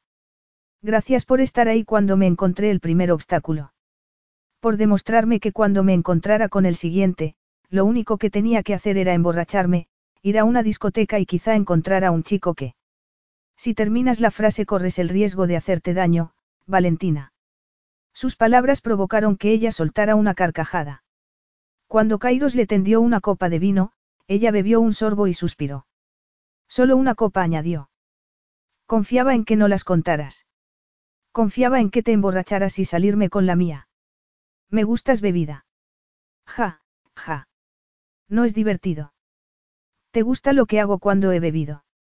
Demasiado tórrido para que sea una broma. Puso una amplia sonrisa. Tina se preguntaba si se le derretiría la ropa interior. Algo así, sí contestó, y nuevamente disfrutó de la risa de Kairos. Siempre me ha gustado tu sinceridad, Agapita. Está bien, no más de una copa. Kairos la rodeó con un brazo por los hombros y le acarició la piel. No había nada sexual en sus caricias, sin embargo, a ella se le aceleró la respiración. La intimidad del momento era incluso mayor que la que habían compartido en la discoteca. Te das cuenta de que nunca hemos pasado tiempo así. Sin discutir, o sin arrancarnos la ropa. Comentó ella. Um, aunque a mí siempre me gustó la parte de arrancarnos la ropa. Ambos se rieron. Hoy es el cumpleaños de mi madre, dijo él, rompiendo el silencio. ¿La echas de menos? Sí. Le habrías caído bien. Era como tu audaz. Ella le agarró la mano, se la acercó a la boca y se la besó. Me gustaría saber más cosas acerca de ella. Él permaneció en silencio tanto rato que Tina suspiró. No podía obligarlo a que compartiera su pasado con ella. De pronto, Kairos comenzó a hablar. Era una prostituta. Me alimentaba gracias al dinero que ganaba con ese trabajo. Hasta que enfermó y se quedó en nada. A pesar de la luz de la luna, Kairos vio que Valentina se ponía pálida. Ella pestañeó para contener las lágrimas. Solo entonces, él se percató de que le había contado algo que solo le había contado a otra persona. A Teseus. Siento que. Que provenga de un pasado tan oscuro. Que perdieras a la madre que querías. Da igual cuál fuera su elección. Yo sé lo que se siente al perder a alguien querido. ¿Por qué se había olvidado de que Valentina tampoco había tenido una infancia tranquila? Que ella conocía mejor que nadie el dolor que implicaba querer a alguien. ¿Te avergüenzas de quién era? No, nunca. ¿Por qué se te ocurre tal cosa? ¿Por qué eres muy reservado, Kairos? Ni siquiera cuando escribieron sobre ti en esa revista de negocios hablaron sobre tu pasado. Hablaban de uno de los más famosos ejecutivos menores de 30 años y era como si hubieses nacido a los 23, convertido en un hombre de negocios. Él hizo una mueca. No se sentía avergonzado, pero durante años había ocultado sus raíces. Se había alejado de hombres que podían haber sido sus amigos, porque sentía que no pertenecía al grupo a causa de sus orígenes. ¿Cómo llegaste a vivir con Teseus y María? Él se preparó porque sabía que Valentina no pararía hasta que le contara todo. María y Teseus vinieron a una de las zonas más pobres de Atenas y él me atrapó después de que yo cortara las asas del bolso de María y comenzara a correr. Kairos oyó que Valentina suspiraba y sintió que se le encogía el corazón. Los recuerdos inundaron su cabeza. La pobreza. La porquería. La lucha por sobrevivir un día más. Valentina le agarró la mano con fuerza y lo besó en el cuello. No sientas lástima por mí, Valentina. Por eso nunca hablo sobre mi pasado, porque cambia la percepción que la gente tiene sobre mí. En lugar de ver a un hombre poderoso, ven a un hombre afectado por su pasado. Ella se acurrucó contra él, como si Kairos no la hubiera regañado. O ven a un hombre que ha conseguido hacer algo con su vida, aunque todo fuera en su contra. Sigues tratándome como si no conociera nada más del mundo aparte de la alta costura y la vida privilegiada, Kairos. Si Leandro no hubiese convencido a Antonio de que yo debía estar a su lado, si él no me hubiera encontrado y me hubiera llevado a vivir con ellos, ¿dónde crees que estaría hoy? ¿Crees que me he olvidado del miedo de que nadie se preocupara por mí? Solo porque actúe como si eso no tuviera importancia, no significa que no me acompañe a diario. Él la miró y solo vio comprensión en sus ojos. Una vez más, se percató de que esa comprensión siempre había estado allí para él. La idea de que Valentina era mucho más de lo que él había deseado encontrar en una esposa. Era como si, en el fondo, siempre lo hubiera sabido. Era por eso por lo que siempre había mantenido las distancias. Por lo que él la trataba con indiferencia cuando oía sus apasionadas declaraciones. Valentina le acarició el mentón con cariño, y Kairos confirmó que a partir de la noche de la discusión disfrutaban de una intimidad diferente. Valentina le estaba robando pedazos de su persona. Él intentaba evitarlo, ya que el temor se estaba apoderando de él, pero sus tiernas caricias lo hacían estar allí, en el presente. Con ella.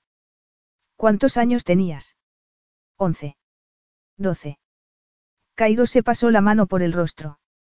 Yo era un animal salvaje que hubiera hecho lo posible por sobrevivir un día más.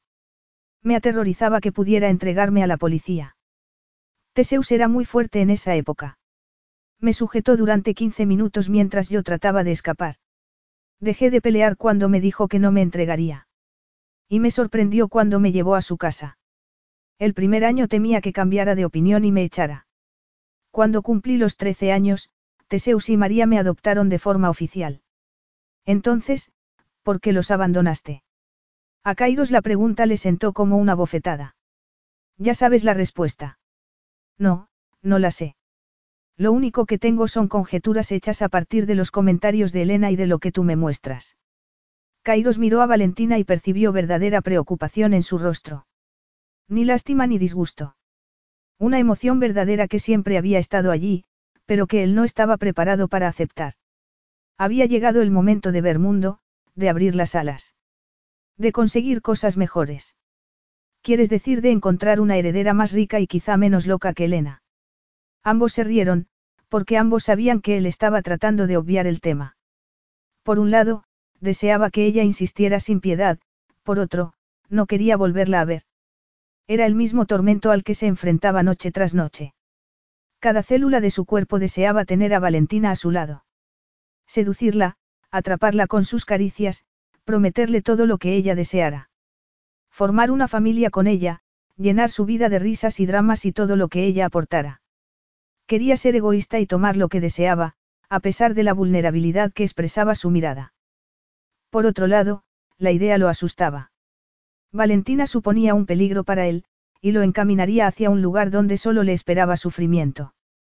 Pronto tendría que tomar una decisión, porque estaba seguro de que ella lo dejaría cuando terminara el plazo si él no se decidía a ir a buscarla. La idea de que Valentina saliera para siempre de su vida le resultaba insoportable.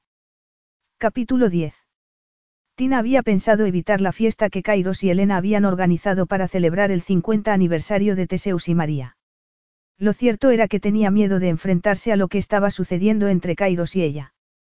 Después de que él le contara que había sido Elena la que había hecho mal los pedidos, algo que Chiara había pensado desde un principio, Tina había regresado al trabajo. Verlo noche tras noche empezaba a afectarla demasiado. No podían mirarse sin que hubiera tensión sexual entre ambos. Era como esperar la erupción de un volcán.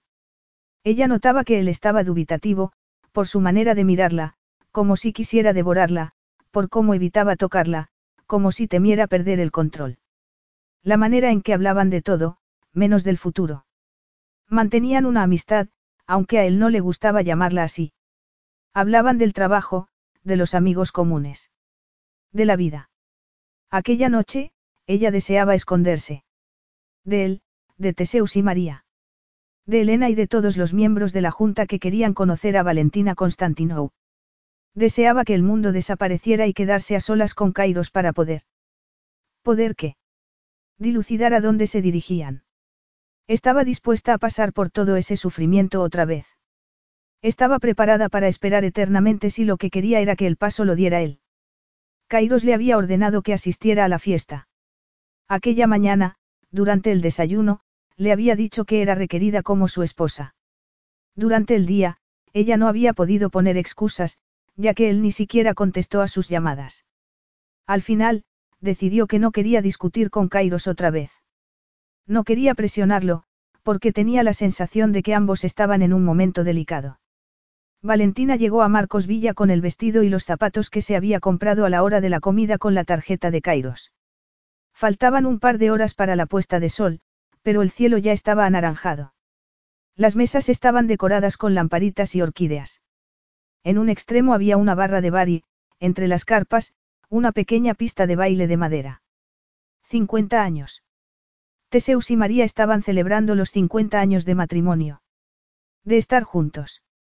De pertenecer el uno al otro. Algo que ella deseaba tener con el Kairos que iba descubriendo poco a poco. Tras un suspiro, subió por las escaleras de la villa. En el interior, el ambiente era mucho más relajado que en el jardín. Tenía la sensación de que algo iba mal. Mientras caminaba por la casa y se servía un vaso de agua en la cocina, la sensación empeoró. ¿Dónde estaban Teseus, María y Elena? Tina subió por las escaleras que llevaban al piso de arriba. De pronto, deseaba ver a Kairos. Que él la tranquilizara diciéndole que todo iba bien. Al pasar por delante de la habitación principal, la de Teseus y María, oyó la discusión. Su intención no era pararse a escuchar, pero durante el último mes se sentía cada vez más unida a la anciana pareja. A pesar de la tensión que había entre Kairos, su hija y ellos, Teseus y María disfrutaban de una relación muy fuerte como marido y mujer. Un amor inquebrantable como el que Tina quería tener en su propia vida. Una unión basada en el respeto, el humor y el cariño profundo. Incluso se preguntaba cómo una pareja tan encantadora podía haber tenido una hija como Elena. A Valentina nunca se le habría ocurrido pararse a escuchar, pero María estaba gritando y pronunciaba el nombre de Kairos, así que no pudo evitar detenerse. A pesar de que ya comprendía bastante el griego, la conversación de María era difícil de entender. Le estaba suplicando a Teseus que no echara a su hija. Que le diera a Elena otra oportunidad para demostrar la verdad. Que fuera a ver la prueba con sus propios ojos. La verdadera naturaleza de Kairos. Una prueba. Teseus pensaba echar a Elena de la empresa. ¿Cómo podía hacerle eso a su propia hija? Lo habría convencido Kairos. Tina se estremeció. ¿De qué clase de prueba hablaban? ¿Qué era lo que Elena tenía que demostrar a sus padres? Elena había tratado de convencer a Valentina del amor que había entre Kairos y ella. No había funcionado. Después, había intentado deshacerse de ella boicoteando su trabajo. No había funcionado. ¿Qué habría preparado después? Con el corazón acelerado, Tina llegó al dormitorio que compartía con Kairos. Dejó las bolsas en el suelo y miró a su alrededor. El escritorio de Kairos estaba lleno de papeles, como siempre, pero nada parecía fuera de lugar. Oyó el ruido de la ducha. Entonces, se percató de que había un trozo de seda azul en la puerta que daba a la galería. El primer día, había descubierto que la puerta del otro lado de la galería era la habitación de Elena. Tina sabía quién entraría en su dormitorio en cuestión de segundos. Todavía podía escuchar la voz de Teseus y la de María, a punto de romper a llorar. Ella no quería esperar a ver quién entraba desde la galería. Se quitó la blusa. Después, los pantalones. Cuando llegó a la ducha solo llevaba un conjunto de ropa interior. La silueta musculosa que había al otro lado de la mampara, la hizo dudar un instante. Respiró hondo, se quitó la ropa interior y entró en la ducha.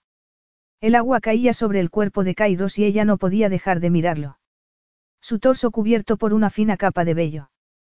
La línea que atravesaba su vientre hasta llegar a su pelvis. Las piernas fuertes como las de un gladiador. Entonces, se fijó en su miembro.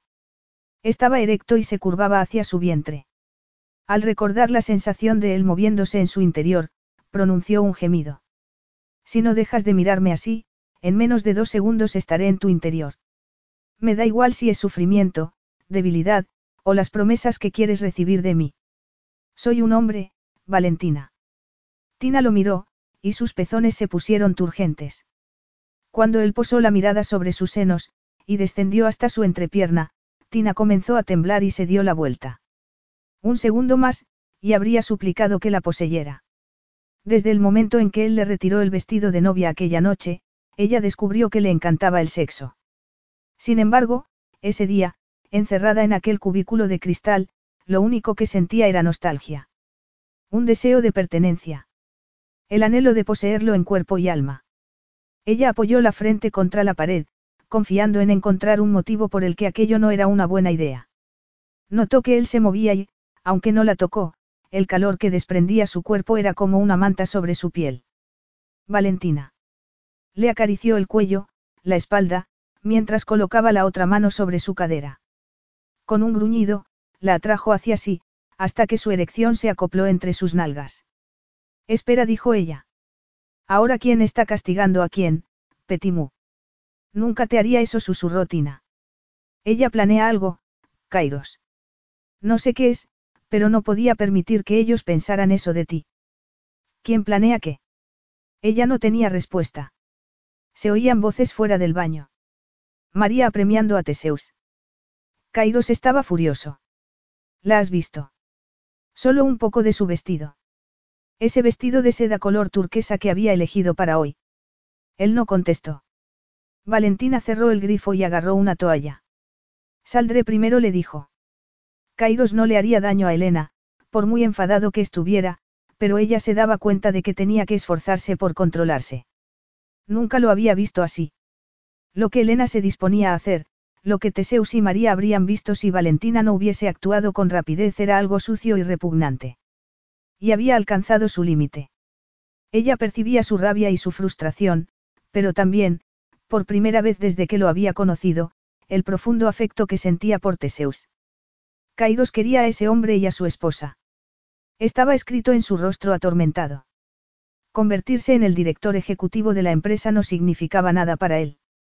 Solo le importaba el amor de Teseus, su opinión acerca de él. Le habría dolido muchísimo si Teseus y María lo hubieran encontrado en la ducha con Elena. Finalmente, veía la verdadera imagen del hombre con el que se había casado. Un hombre sensible oculto bajo una coraza. Era la primera vez en su vida que Tina percibía el dolor de otra persona. La primera vez que sentía la necesidad de hacer algo para aliviar su sufrimiento. Deseaba abrazarlo y no dejarlo marchar. Sin embargo, lo comprendía. Y sabía que él rechazaría cualquier consuelo que ella pudiera ofrecerle. No, no los avergüences, dijo él, entre dientes. Confusa, lo miró un instante. Después, asintió. Él haría cualquier cosa por protegerlos del sufrimiento. Incluso aunque fuera a provocárselo su propia hija. Estaría dispuesto a hacer cualquier cosa para ocultar la realidad de Elena a Teseus. Para protegerlo. Incluso fingir que amaba a la mujer impulsiva y juvenil que lo había abandonado sin decirle nada. Valentina se cubrió con la toalla, puso una sonrisa y salió de allí. Agarró otra toalla y se cubrió el cabello. Respiró hondo para deshacer el nudo que tenía en la garganta. Forzó un tono de voz alegre y dijo. Espera a ver mi vestido, Kairos. No vas a querer salir de la habitación. Capítulo 11. Durante toda la fiesta, Esperó a que Kairos estallara. Quizá no delante de Teseus y María. Sí, después de la celebración de su aniversario de boda. Quizá no delante de los invitados. En privado. Solo entre ellos. Al menos se enfrentaría a Elena para ver si era cierto lo que sospechaban. No. Su marido había actuado como si nada hubiera sucedido. Elena apareció minutos después de que sus padres, Kairos y Valentina empezaran a dar la bienvenida a los invitados. Kairos agarró el brazo de Valentina con fuerza. Mantente alejada de esto, Valentina. Pero ella. No es de tu incumbencia. ¿Cómo puedes decir eso? Si yo no hubiera. Has representado el papel que yo te pedí, ¿verdad? Aunque te saliste del camino para conseguir tu objetivo. Eso te lo agradezco. Sin embargo, Elena es asunto mío, y solo mío. El dolor se manifestaba con fuerza por primera vez en la vida, Tina trató de olvidarse del suyo y pensar en Kairos. Estaba sufriendo y cargaba contra ella, pero no se lo permitiría. Delante de todos los invitados, ella le sujetó por la barbilla y le acercó la boca a la suya. Hasta que no pudiera escapar de la verdad de su mirada. Lo hice porque me preocupas, porque no puedo soportar verte sufriendo. No me cierres las puertas de nuevo, no después de todo lo que hemos compartido en estos meses. Por favor, Kairos, no me des la espalda. No esperó su respuesta. Le había dicho lo que quería decir, lo que pensaba hacer. Elena llevaba un vestido azul que la hacía parecer una muñeca.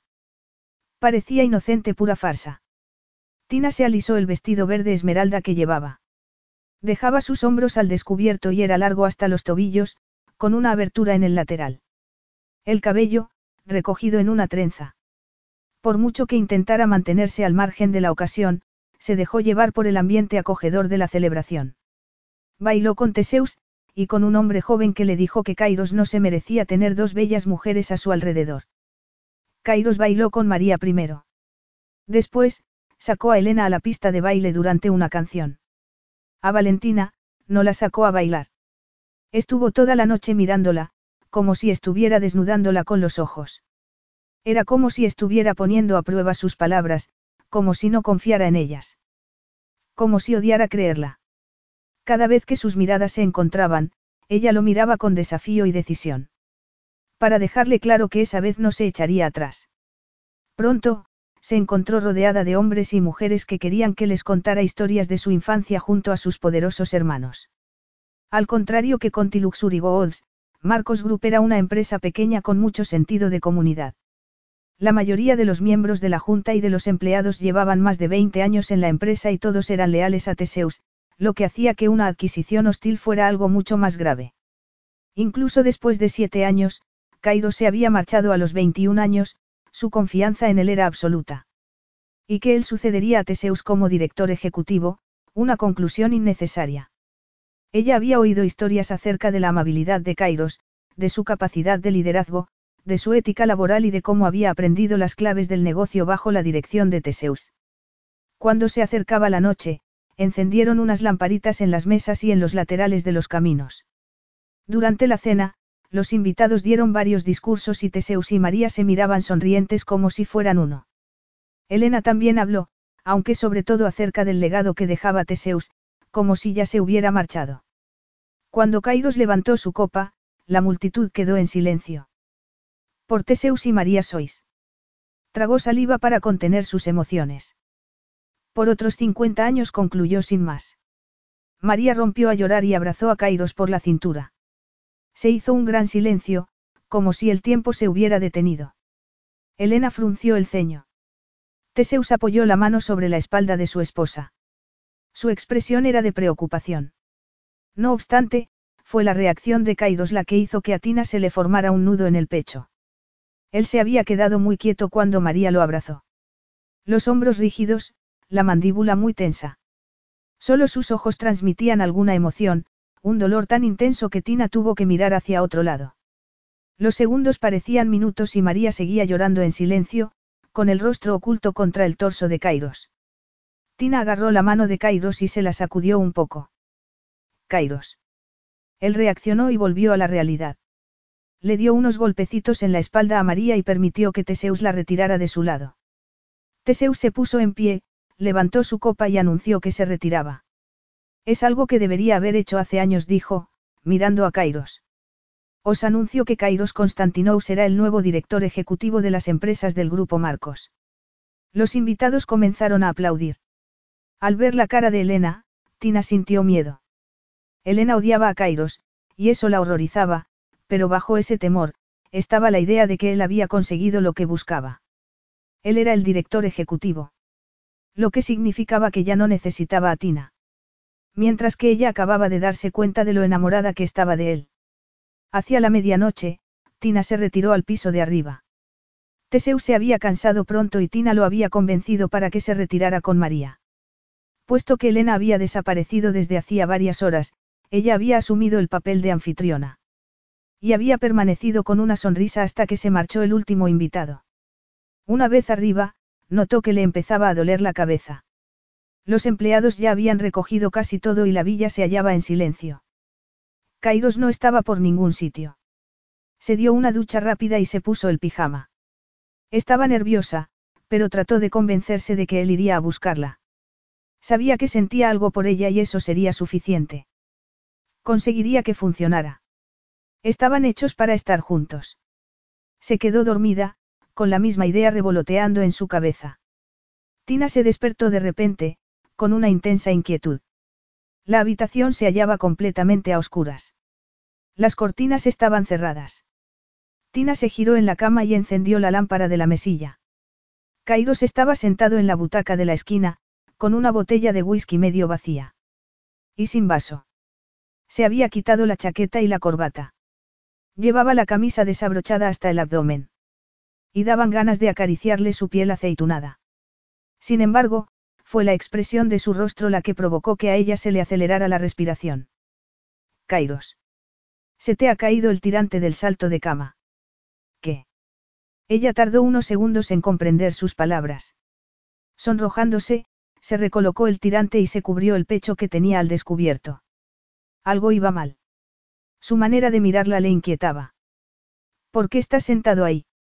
Solo, y en la oscuridad. Él se humedeció el labio inferior y respondió. Me preguntaba si debía despertarte o no. Despertarme. Repitió ella, como si no pudiera concentrarse en sus palabras. Ocurre algo con Teseus y María. Ella no tenía buena cara. Se cayó cuando él se acercó y la miró de arriba abajo. El salto de cama que había elegido era de color rosa pálido y le llegaba por encima de las rodillas. Sin embargo, dejaba al descubierto la mayor parte de sus muslos. Cairo soltó una carcajada y ella se sobresaltó. ¿Qué te parece tan divertido?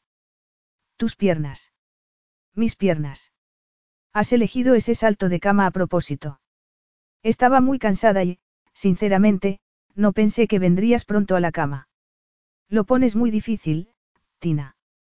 Siempre haces que todo sea muy duro, susurró él. Ella no podía dejar de mirar su entrepierna. El bulto de su erección provocó que se le acelerara el corazón. Él se rió de nuevo, y ella levantó la mirada rápidamente. Eso también, Glikiamu. Siempre estoy a la altura neón. Sí, siempre ella sonrió. Kairos, ¿cuánto has bebido? Sin contestar, él agarró la botella y bebió otro trago. Tú no bebes, añadió ella. Normalmente, no. Mi madre. Te he hablado de ella, Neón. Sí repuso Tina. Ella odiaba lo que tenía que hacer para poder alimentarme. Así que cada noche, bebía mientras se preparaba para ir al trabajo. Bebía hasta que regresaba a casa. Durante años, bebía para olvidar la realidad. Al final, tenía el hígado destrozado. Yo odio el alcohol. Y la promesa de que suaviza las cosas, pero no es verdad. Miró la botella que tenía en la mano y la golpeó contra la mesa. El cristal se rompió al instante y él se cortó la mano. Valentina se acercó a él. Oxy, Valentina. Él la sujetó por las caderas. Hay cristales por todas partes. Estás descalza. La sangre de su mano manchó su camisa. Kairos. Sí, Agapita. Tu mano. ¿Me dejas que te la cure? Él asintió y la soltó. Tina se dirigió al baño y regresó con el botiquín. Le curó la herida en silencio y se la cubrió con una gasa. Después, empujó los cristales rotos debajo de la mesa y lo miró. Él la miraba como si quisiera devorarla y no supiera por dónde empezar. La sujetó entre sus piernas y acercó el rostro a su vientre. Hueles de maravilla, le dijo, y la abrazó. Es como si fueras el único sitio donde puedo aterrizar, Valentina. Eres peligrosa, y supones una amenaza para mi salud mental. Tina le acarició el cabello mientras él ocultaba el rostro contra su vientre. Kairos. Te necesito, Agapita. Mucho esta noche. Estoy aquí, Kairos. Siempre he estado aquí, para ti. Él la sujetó por el trasero y la estrechó contra su rostro. Al instante, un fuerte deseo se había apoderado de ella. Kairos le acarició las piernas y los muslos. Metió las manos bajo la tela y le acarició las nalgas. Después la levantó y la colocó de pie, casi sobre sus hombros, de forma que su boca quedaba junto a su sexo. Tina tragó saliva para contener un gemido. Deseaba que él tomara lo que necesitara. Kairos respiró con suavidad y la intensa sensación provocó que ella se echara hacia atrás. Él la sujetó como si nunca fuera a dejarla marchar. Como si ella fuera su salvación. Kairos la besó en la entrepierna y ella le clavó las uñas en el cuello. Él comenzó a acariciarle los pliegues con la lengua y ella arqueó el cuerpo y se estremeció. Cuando él la mordisqueó con suavidad, apenas pudo contenerse y comenzó a gemir con fuerza. Él le levantó el salto de cama y la dejó completamente desnuda, sin nada que se interpusiera entre su boca y la piel de Valentina. La sujetó de nuevo por el trasero y la acarició con la lengua allí donde ella más lo deseaba. Una y otra vez, provocando que se olvidara de todo lo demás. Sin tregua. Ella gimió, se agarró a sus brazos y comenzó a moverse contra su boca. Al momento, llegó al lugar donde solo Kairos podía transportarla. Tensó los músculos y se dejó llevar por el placer, sin dejar de temblar. De algún modo, consiguió soltarle el cinturón y desabrocharle el pantalón. Entonces, le acarició el miembro con decisión. Quiero estar dentro de ti, Valentina. Ahora. Ella se colocó a horcajadas sobre él y permitió que la penetrara de un solo movimiento. Kairos lanzó una maldición. Ella suspiró y comenzó a temblar. Poco a poco, el pánico se apoderó de ella. Ya nunca podría liberarse de él. Y, si Kairos la rechazaba, no volvería a recuperarse. Su, Agapimu. Susurró él contra su sien. Después, la acarició para tranquilizarla. La besó en los labios y en el cuello, como si tuviera todo el tiempo del mundo. Como si se conformara con estar dentro de ella. No me había olvidado de lo bien que me siento dentro de ti, pero no me he dado cuenta de que después de tantos meses. Te he hecho daño. Ella lo miró y le acarició el cabello. Dame un minuto. ¿Quieres que pare? Solo tengo que volver a acostumbrarme a ti, movió las caderas un poco. Tómate el tiempo que necesites. Ella ocultó el rostro contra su hombro y trató de contener las lágrimas. Tenían tiempo. Querría estar a su lado para siempre. Agarrándose a sus hombros, Valentina arqueó la espalda y comenzó a moverse de arriba abajo. La tensión disminuyó y empezó a disfrutar de la sensación. Él comenzó a juguetear con sus pezones, provocando que se intensificara su deseo. Ella lo besó en la boca de forma apasionada, para decirle todo lo que no podía pronunciar. Te quiero para mí, Kairos. En un momento, él la llevó hasta la cama. Se quitó la ropa y se colocó sobre ella para penetrarla otra vez. En esa ocasión, Tina estaba preparada. La sujetó por las caderas y comenzó a moverse despacio, tomándose su tiempo. Y volviéndola loca. Más rápido, Kairos. Más fuerte le suplicó, consciente de lo que él necesitaba. Deseando ser todo lo que él anhelaba. No lo deseaba. Era todo lo que él anhelaba. Ella lo comprendía, lo quería y no había nada a lo que no se enfrentara por él. Nadie con quien no luchara por estar a su lado. Lo único que necesitaba era que él se percatara.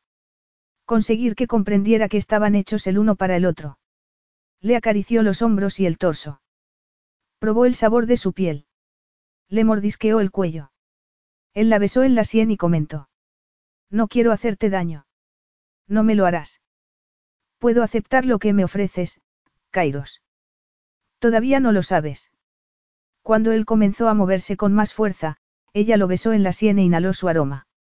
Fueran cuales fueran sus ambiciones, lo que lo había convertido en el hombre que era, lo amaba. Y lucharía por él. Capítulo 12. Kairos no pudo evitarlo. Abrazó a Valentina y la besó en el cuello.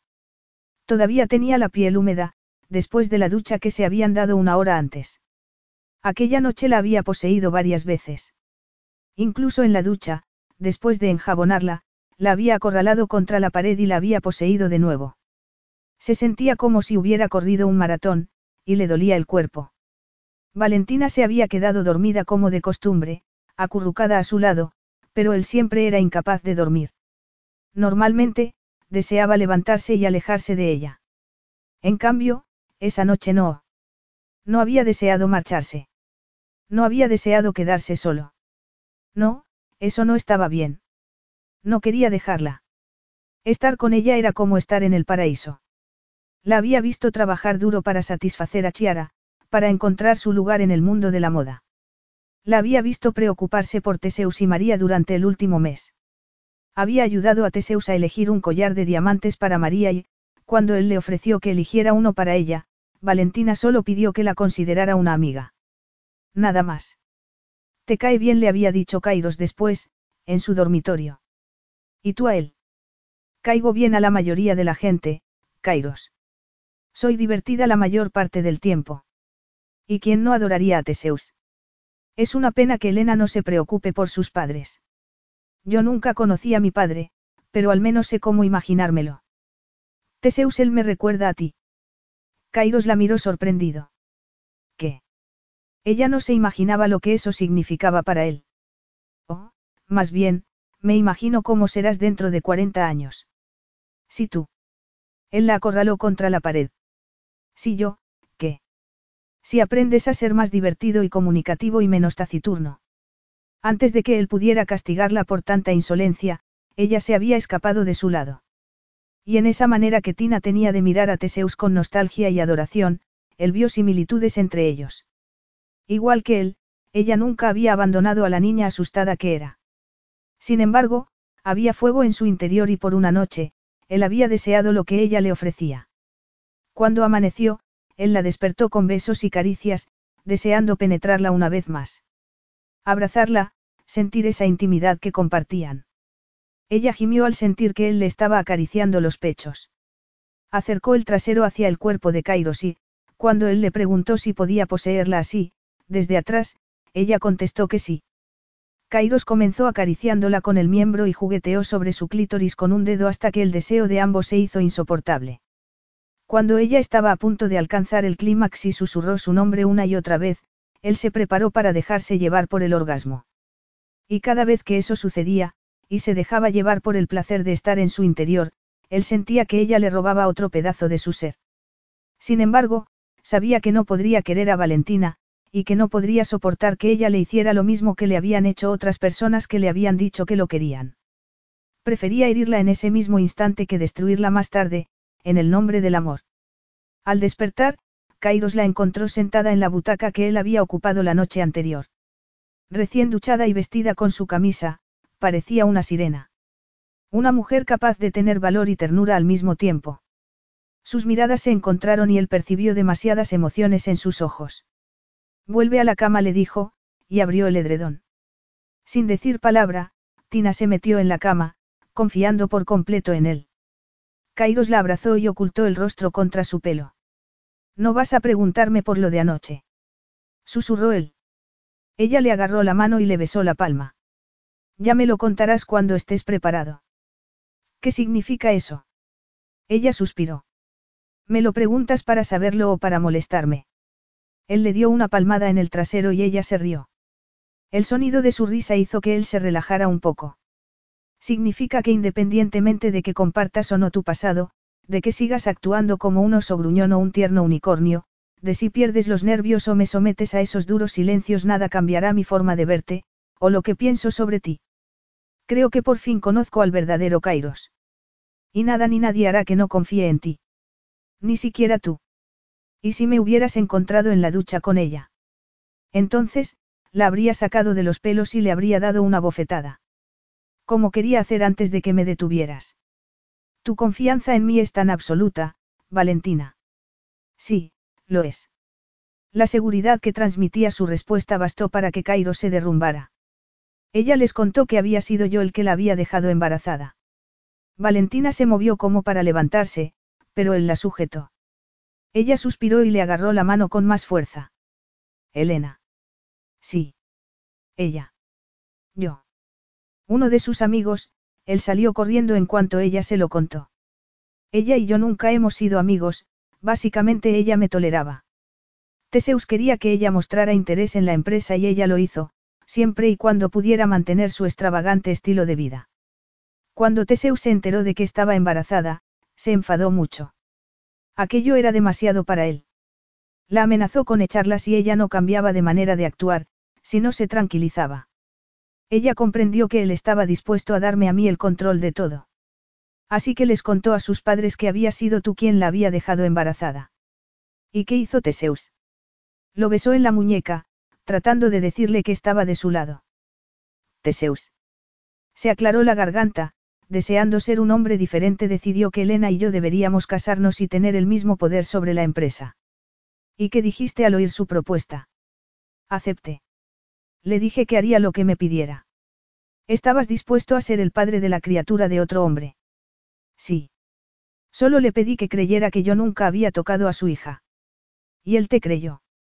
No, ni siquiera me miraba. Creo que ni siquiera le importaba si Elena y yo habíamos estado juntos. No obstante, cuando yo insistía, no me decía que me creía. Al negarme su confianza, me quitó todo lo que me había entregado antes. Me sentía como si volviera a ser un niño huérfano mirando por una ventana como eran las familias de verdad.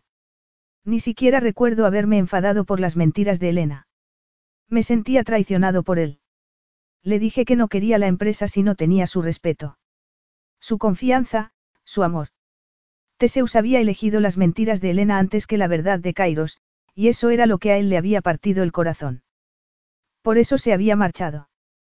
Tina se sentó en la cama y se cubrió con la sábana. Él estaba tenso, como si estuviera reviviendo el momento. La angustia de sus ojos solo demostraba que ella estaba en lo cierto. Bajo esa apariencia despiadada, había un gran corazón. Tina lo agarró por el mentón y lo atrajo hacia sí. Él estaba muy rígido, pero a ella no le importó. Solo quería decirle que no estaba solo. Que comprendía su dolor. Que estaba bien haber querido tanto a Teseus como para que ese sufrimiento todavía estuviera presente tantos años después.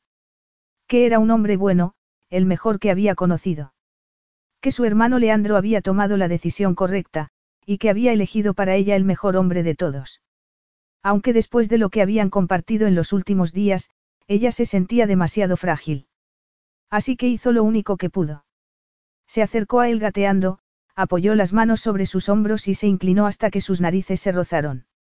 Despacio, lo besó en la boca.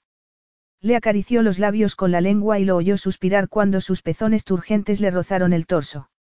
Cuando él separó los labios, ella introdujo la lengua en el interior de su boca y él comenzó a besarla de forma apasionada.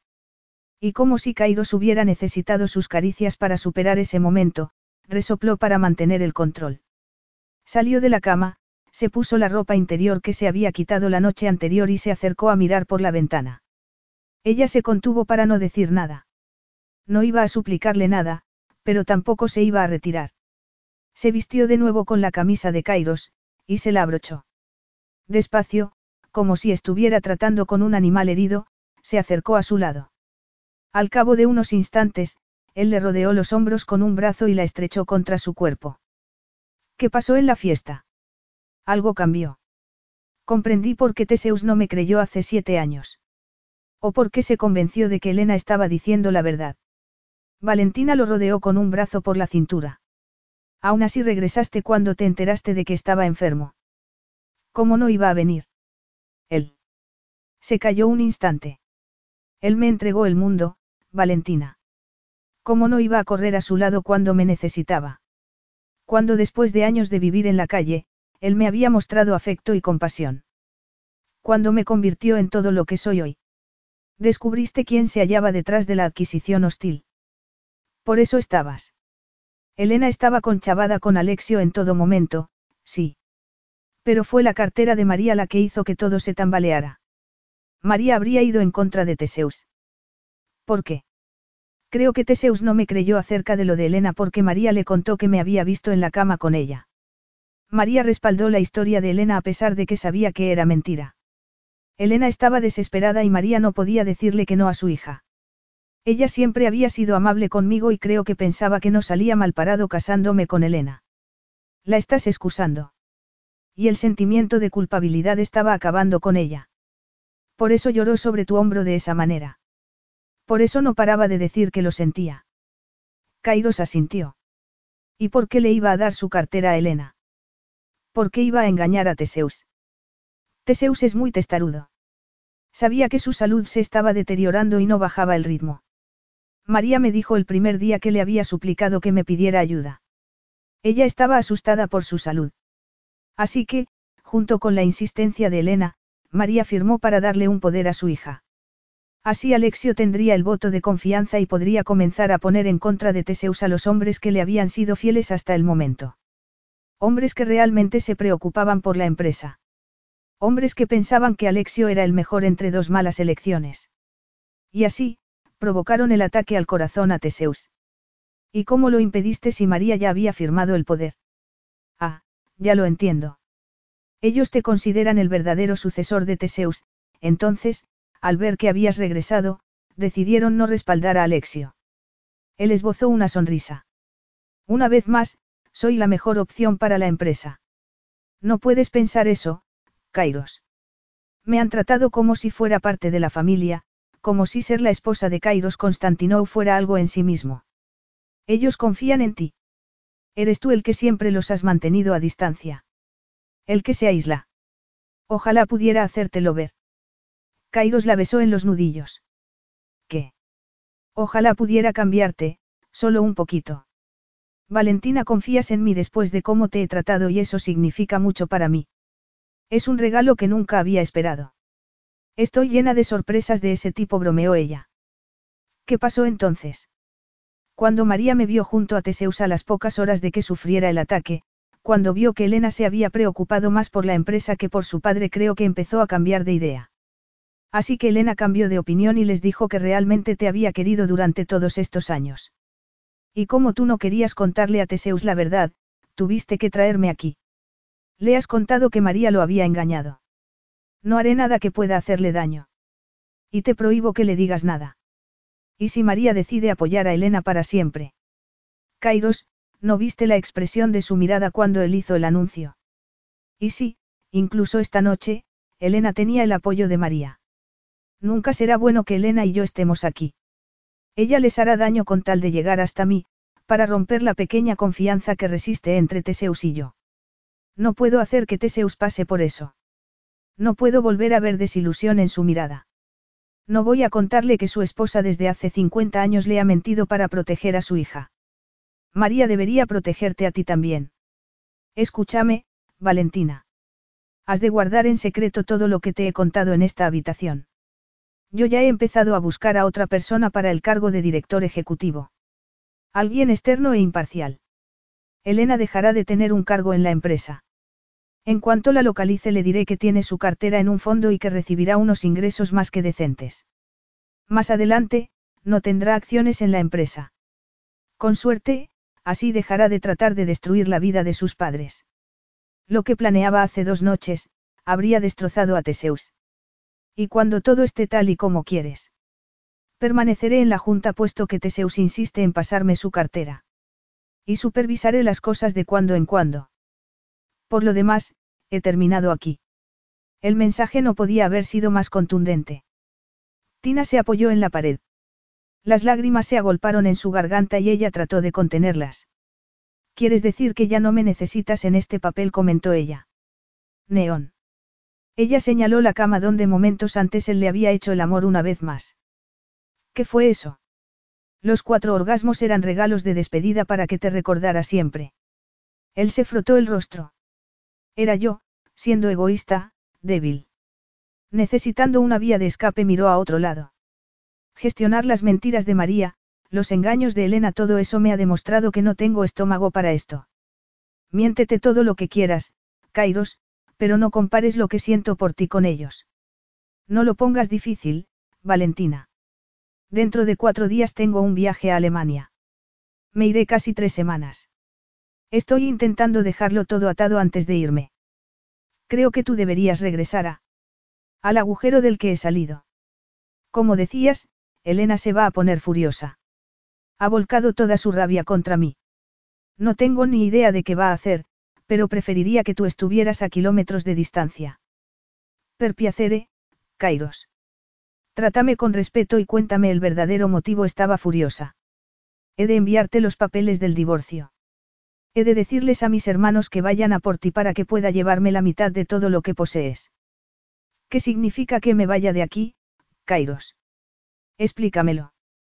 Él permaneció en silencio unos instantes. Significa divorcio. Significa que podrás quitarme todo lo que tengo. ¿Qué harás que me arrodille ante ti? Eres un bastardo. No tienes ni idea de lo cerca que estás de la verdad. No me refería a eso. Podías haberme dejado en paz. No deberías haberme dejado pensar que no eres más que un cretino, Kairos. Él le cubrió las mejillas con las manos. Lo soy, Valentina. Lo que siento hacia Teseus es agradecimiento. ¿No te das cuenta? Tenías razón. Solo es una transacción para mí. Él me dio todo, así que le devuelvo lo que puedo. Eso no es cierto. Contigo me he equivocado.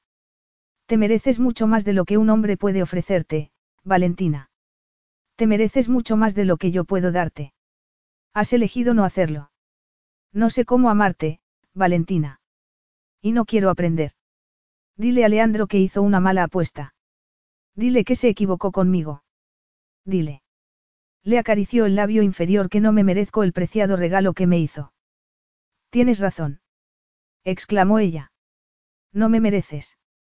Siempre pensé que no era lo bastante buena para ti. Que tenía que ganarme tu amor. Ahora sé que no tiene nada que ver conmigo.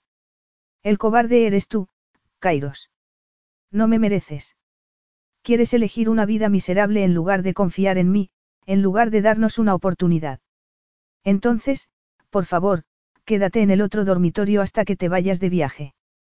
Puedo organizarte un vuelo de regreso a Milán para esta misma noche. Ella se separó de él con brusquedad. No soy yo la que se marcha, eres tú. Valentina. Me quedan tres semanas más con Chiara. La gente cuenta con que acabe mi trabajo. No les decepcionaré. No desapareceré en mitad de la noche de la vida de Teseus y María, como si hubiera hecho algo malo. No quiero que te quedes, dijo Kairos. Elena. Puedo ocuparme de Elena. Al menos, sé lo que esperar de ella. Quiero terminar mi trabajo. María también necesitará a alguien que se ocupe de ella. Él dio un paso adelante, pero ella negó con la cabeza y dio un paso atrás. Adiós, Kairos. Capítulo 13. Kairos miró las páginas de sociedad de una importante revista de moda online y notó que se le aceleraba la respiración.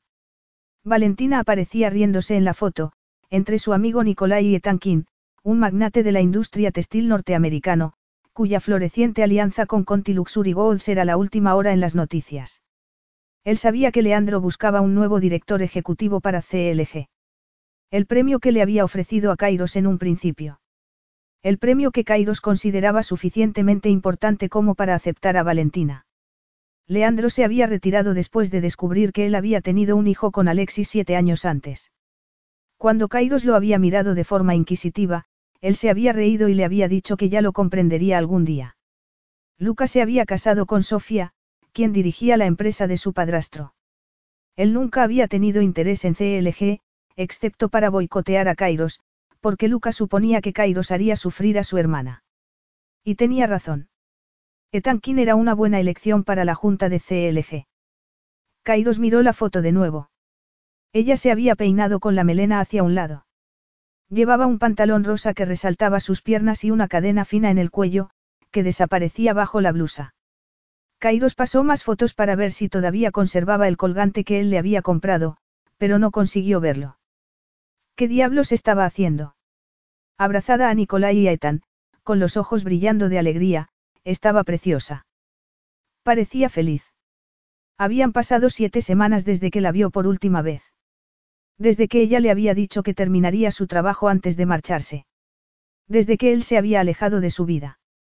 Cuando Kairos regresó de Alemania, ella ya se había marchado. La primera vez que ella se había marchado de su lado, él se había enfadado. Esa vez, se sentía como si ella se hubiera llevado una parte de su ser. Como si lo hubiera partido en pedazos y ya nunca pudiera estar entero. Todo le parecía aburrido. Como si al mundo se le hubiera borrado el color. Él estaba convencido de que había hecho lo correcto para ella. Por una vez, había antepuesto la felicidad y el bienestar de Tina a sus propias ambiciones. De algún modo, conseguía pasar los días. Hasta que recibió los papeles del divorcio. Hasta que ella volvió a salir en las noticias. Se había asociado con Sofía y tenían una boutique para clientes que necesitaban una estilista personal. Incluso había salido en un programa de televisión hablando de su trabajo. Los medios la adoraban. Kairos escuchó una entrevista que le habían hecho en televisión. Siempre pensé que no tenía talento, pero entonces me di cuenta de que estaba perdiendo mi potencial al no usar los contactos que tenía. Me asocié con mi cuñada y montamos la boutique.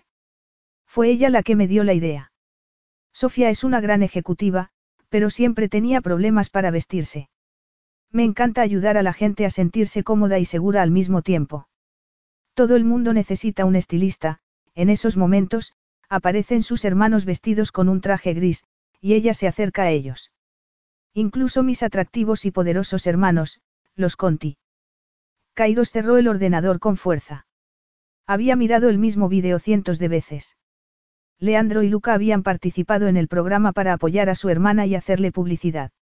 Valentina había encontrado su lugar en el mundo. Él debía alegrarse por ella. Algún día, un hombre se daría cuenta de lo maravillosa que era, y la amaría tal y como se merecía.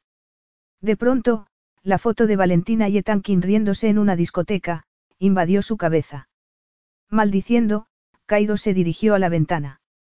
No se podía imaginar a otro hombre abrazando a su esposa, acariciándola, besándola. A Valentina entregando su corazón a otro hombre. Debía firmar los papeles del divorcio y terminar con ella. Concederle lo que necesitaba. Por una vez en la vida, él había hecho la elección correcta. Entonces, ¿por qué no podía aceptarlo y continuar con su vida? Kairos. Él se volvió y vio a María junto a la puerta. Él había estado evitándola desde la fiesta de aniversario y ella se lo había permitido. Teseus necesita algo. Oxy. Está descansando. María se miró las manos. Me gustaría hablar contigo. ¿Tienes unos minutos para mí? Por supuesto, dijo él. Kairos le sirvió un vaso de agua y lo dejó sobre la mesa auxiliar. ¿Está todo bien? preguntó. No, no lo está. ¿Qué puedo hacer para ayudarte? Todavía me ayudarás, Kairos. Por supuesto, María. Solo tienes que pedírmelo. Ella se rió. Teseus tiene razón. Soy una tonta. María, sea lo que sea, puedes decírmelo sin dudar. Comprendo lo difícil que esto debe de ser para ti. Y todo lo que pidas para Elena, te prometo que intentaré conseguirlo. Excepto no puedo permitir que siga siendo parte de la empresa. Tengo que hacerlo mejor para el negocio. Para Teseus y para ti. Ella lo miró y se sentó, invitándolo a que la acompañara. Cairo se percató de que tenía los ojos llenos de lágrimas. Está muy enfadado conmigo, pero era lo que había que hacer. Él le agarró las manos. María, ¿de qué estás hablando?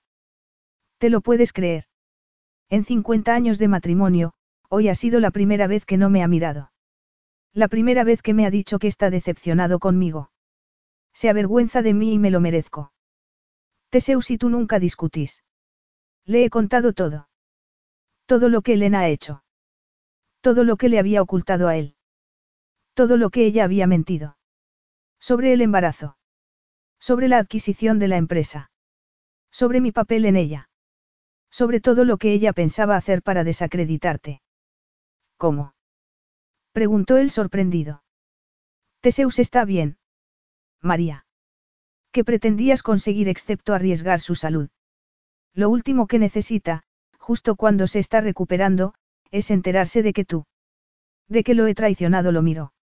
De que te he tratado fatal. No, tú siempre has sido amable conmigo. Cairo se levantó, incapaz de mirarla a los ojos. Teseus me trajo a casa y tú me recibiste con los brazos abiertos. Me animaste cuando pensé que nunca podría olvidar mis sucias raíces. Me lo diste todo, María. Más de lo que me merecía. Pero no te quise como se debe querer a un hijo. Cuando me dijo que quería criarte, y que a partir de entonces serías nuestro hijo, le prometí que te querría como a un hijo de verdad. Y no lo hice. Era débil. Y permití que me cegara el amor que sentía por Elena. No me debes ninguna explicación. Necesito dártela. No solo os he decepcionado a Teseus y a ti. También a mí. Él notó que se acercaba y se le formó un nudo en el estómago. Ella es tu hija. Nunca esperé que yo fuera lo mismo para ti. En serio, lo comprendo. Era tu derecho tenerlo todo, Kairos. Es tu derecho que te quieran de manera incondicional. Es lo que prometí cuando te trajimos a casa con nosotros. Siento haberlo olvidado. Eres todo lo que Teseus dijo que ibas a ser. También eres mi hijo, y siento mucho cómo me he portado. Por favor. Me perdonarás, Kairos. Preguntó sollozando. Kairos la abrazó. Su, María. No soporto verte así. Te perdono. Por supuesto que te perdono. He tenido la suerte de tener dos madres. María, nunca me di cuenta de lo afortunado que era. Yo cálmate, no soporto verte llorar. Yo todo lo hice para protegeros de ella. Y nunca quise nada que le correspondiera a ella. Solo quería que os sintierais orgullosos de mí. Solo quería. Se obligó a decir las palabras vuestro amor. Ella lo miró con tristeza. Lo sé, Kairos. Y sé que nos has querido más que a nadie en el mundo. María movió unos papeles que había sobre el escritorio. ¿Qué es esto? Trámites de divorcio. Valentina y tú os vais a separar. Creía que se había marchado porque echaba de menos a sus hermanos. Le prometió a Teseus que lo vería en Navidad. Ella. Me dejó antes de que yo regresara, antes de que Teseus sufriera el ataque al corazón. Dijiste que solo había sido un malentendido. Entonces, ¿para qué la has traído? Ah, para decirnos que ya estabas emparejado lo agarró del hombro. Ella quería marcharse cuando tú terminaras con esto. No, la eché yo. Y ella te hizo caso. Me extraña. ¿Por qué la echaste? Por su bien. Valentina es como una tormenta que destroza todo a su paso, en el buen sentido. Yo no tengo nada que ofrecerle. Se merece a un hombre mejor que yo. María le agarró la mano.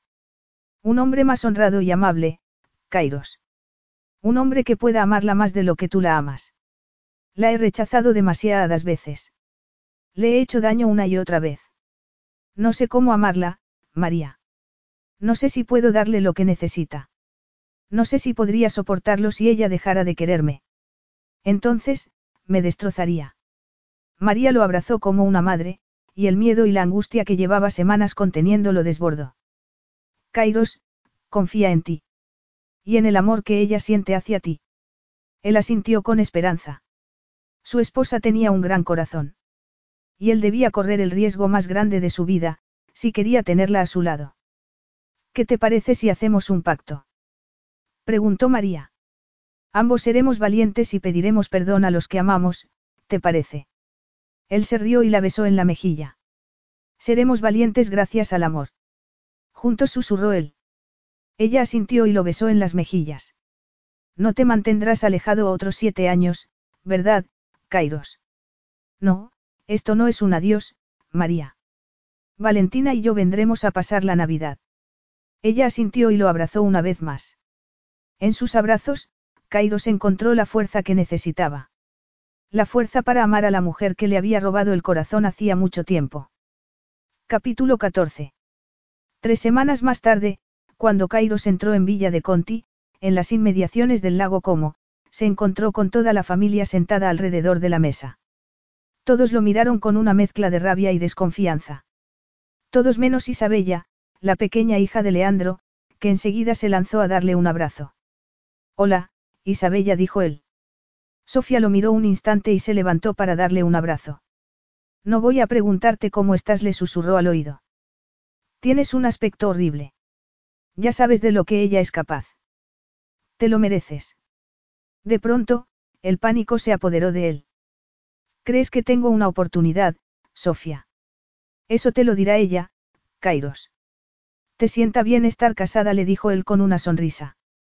Ella se sonrojó y regresó a la mesa, junto a su marido. ¿Qué diablos quieres ahora? preguntó Luca desde la cabecera. Quiero hablar con mi esposa. No está aquí. Mientes. Y no vuelvas a interponerte en mi camino. Se hizo un silencio en la mesa. ¿No crees que ya le has hecho bastante daño? Por no decir que la pusiste en peligro al permitir que esa mujer se acercara a Tina. Cairo se acercó y lo agarró por la camisa. ¿De qué diablos estás hablando? Elena vino a ver a Valentina al trabajo y le montó una escena. Por suerte, yo estaba allí y creo que Tina consiguió hacerla entrar en razón. Creo que no eres adecuado para ella. Solo le has causado sufrimiento. Kairos decidió ignorar a Luca y se acercó a Leandro. Llevo tres semanas intentando verla. Contactar con ella. Es mi esposa. Deberíais haberme informado de que Elena había venido. Tina nos lo prohibió, intervino Sofía. Ella no quiere verte, dijo Leandro. Y yo no me arriesgaré a perderla otra vez, ahora que ha regresado a nuestras vidas. No te pido que intervengas, te pido que te mantengas al margen. Es mía y yo la protegeré. Todos lo miraron asombrados. Alexis, la esposa de Leandro, se encogió de hombros. Tiene razón, Leandro. Sigues protegiéndola. ¿Te has percatado de la expresión que adquiere en sus ojos cuando cree que nadie la mira? Preguntó Luca. Sí, Luca. Todos la hemos visto. Y eso indica que le dará a Kairos una oportunidad. Todos cometemos errores, respondió Sofía. No el mismo en dos ocasiones, manifestó Luca. Está en el jardín, añadió Alexis. Y tiene un invitado, así que a lo mejor quieres esperar. ¿Quién es? Etankin dijo Luca con una sonrisa, hundiendo el puñal en Kairos. Ha venido a hablar sobre la posibilidad de invertir en su nueva boutique, intervino Sofía en ayuda de Kairos. Kairos ya había oído bastante.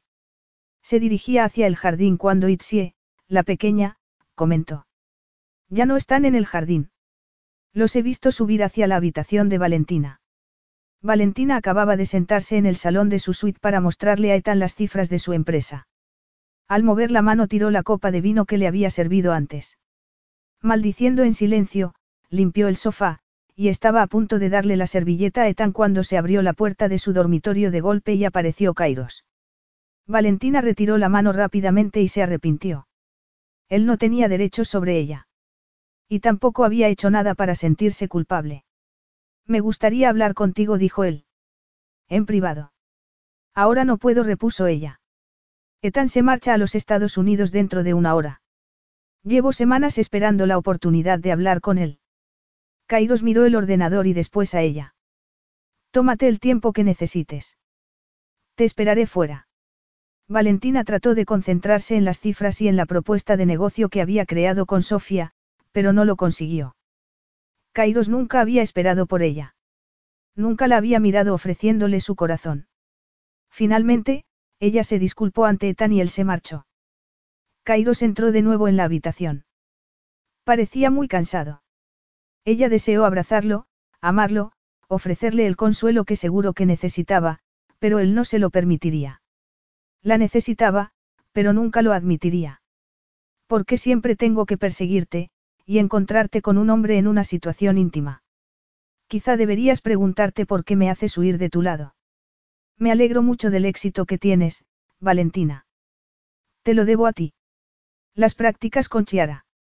No, fue tu crítica acerca de que no estaba haciendo nada con mi vida. Quería demostrarte que estabas equivocado. Y me di cuenta de que soy buena en esto.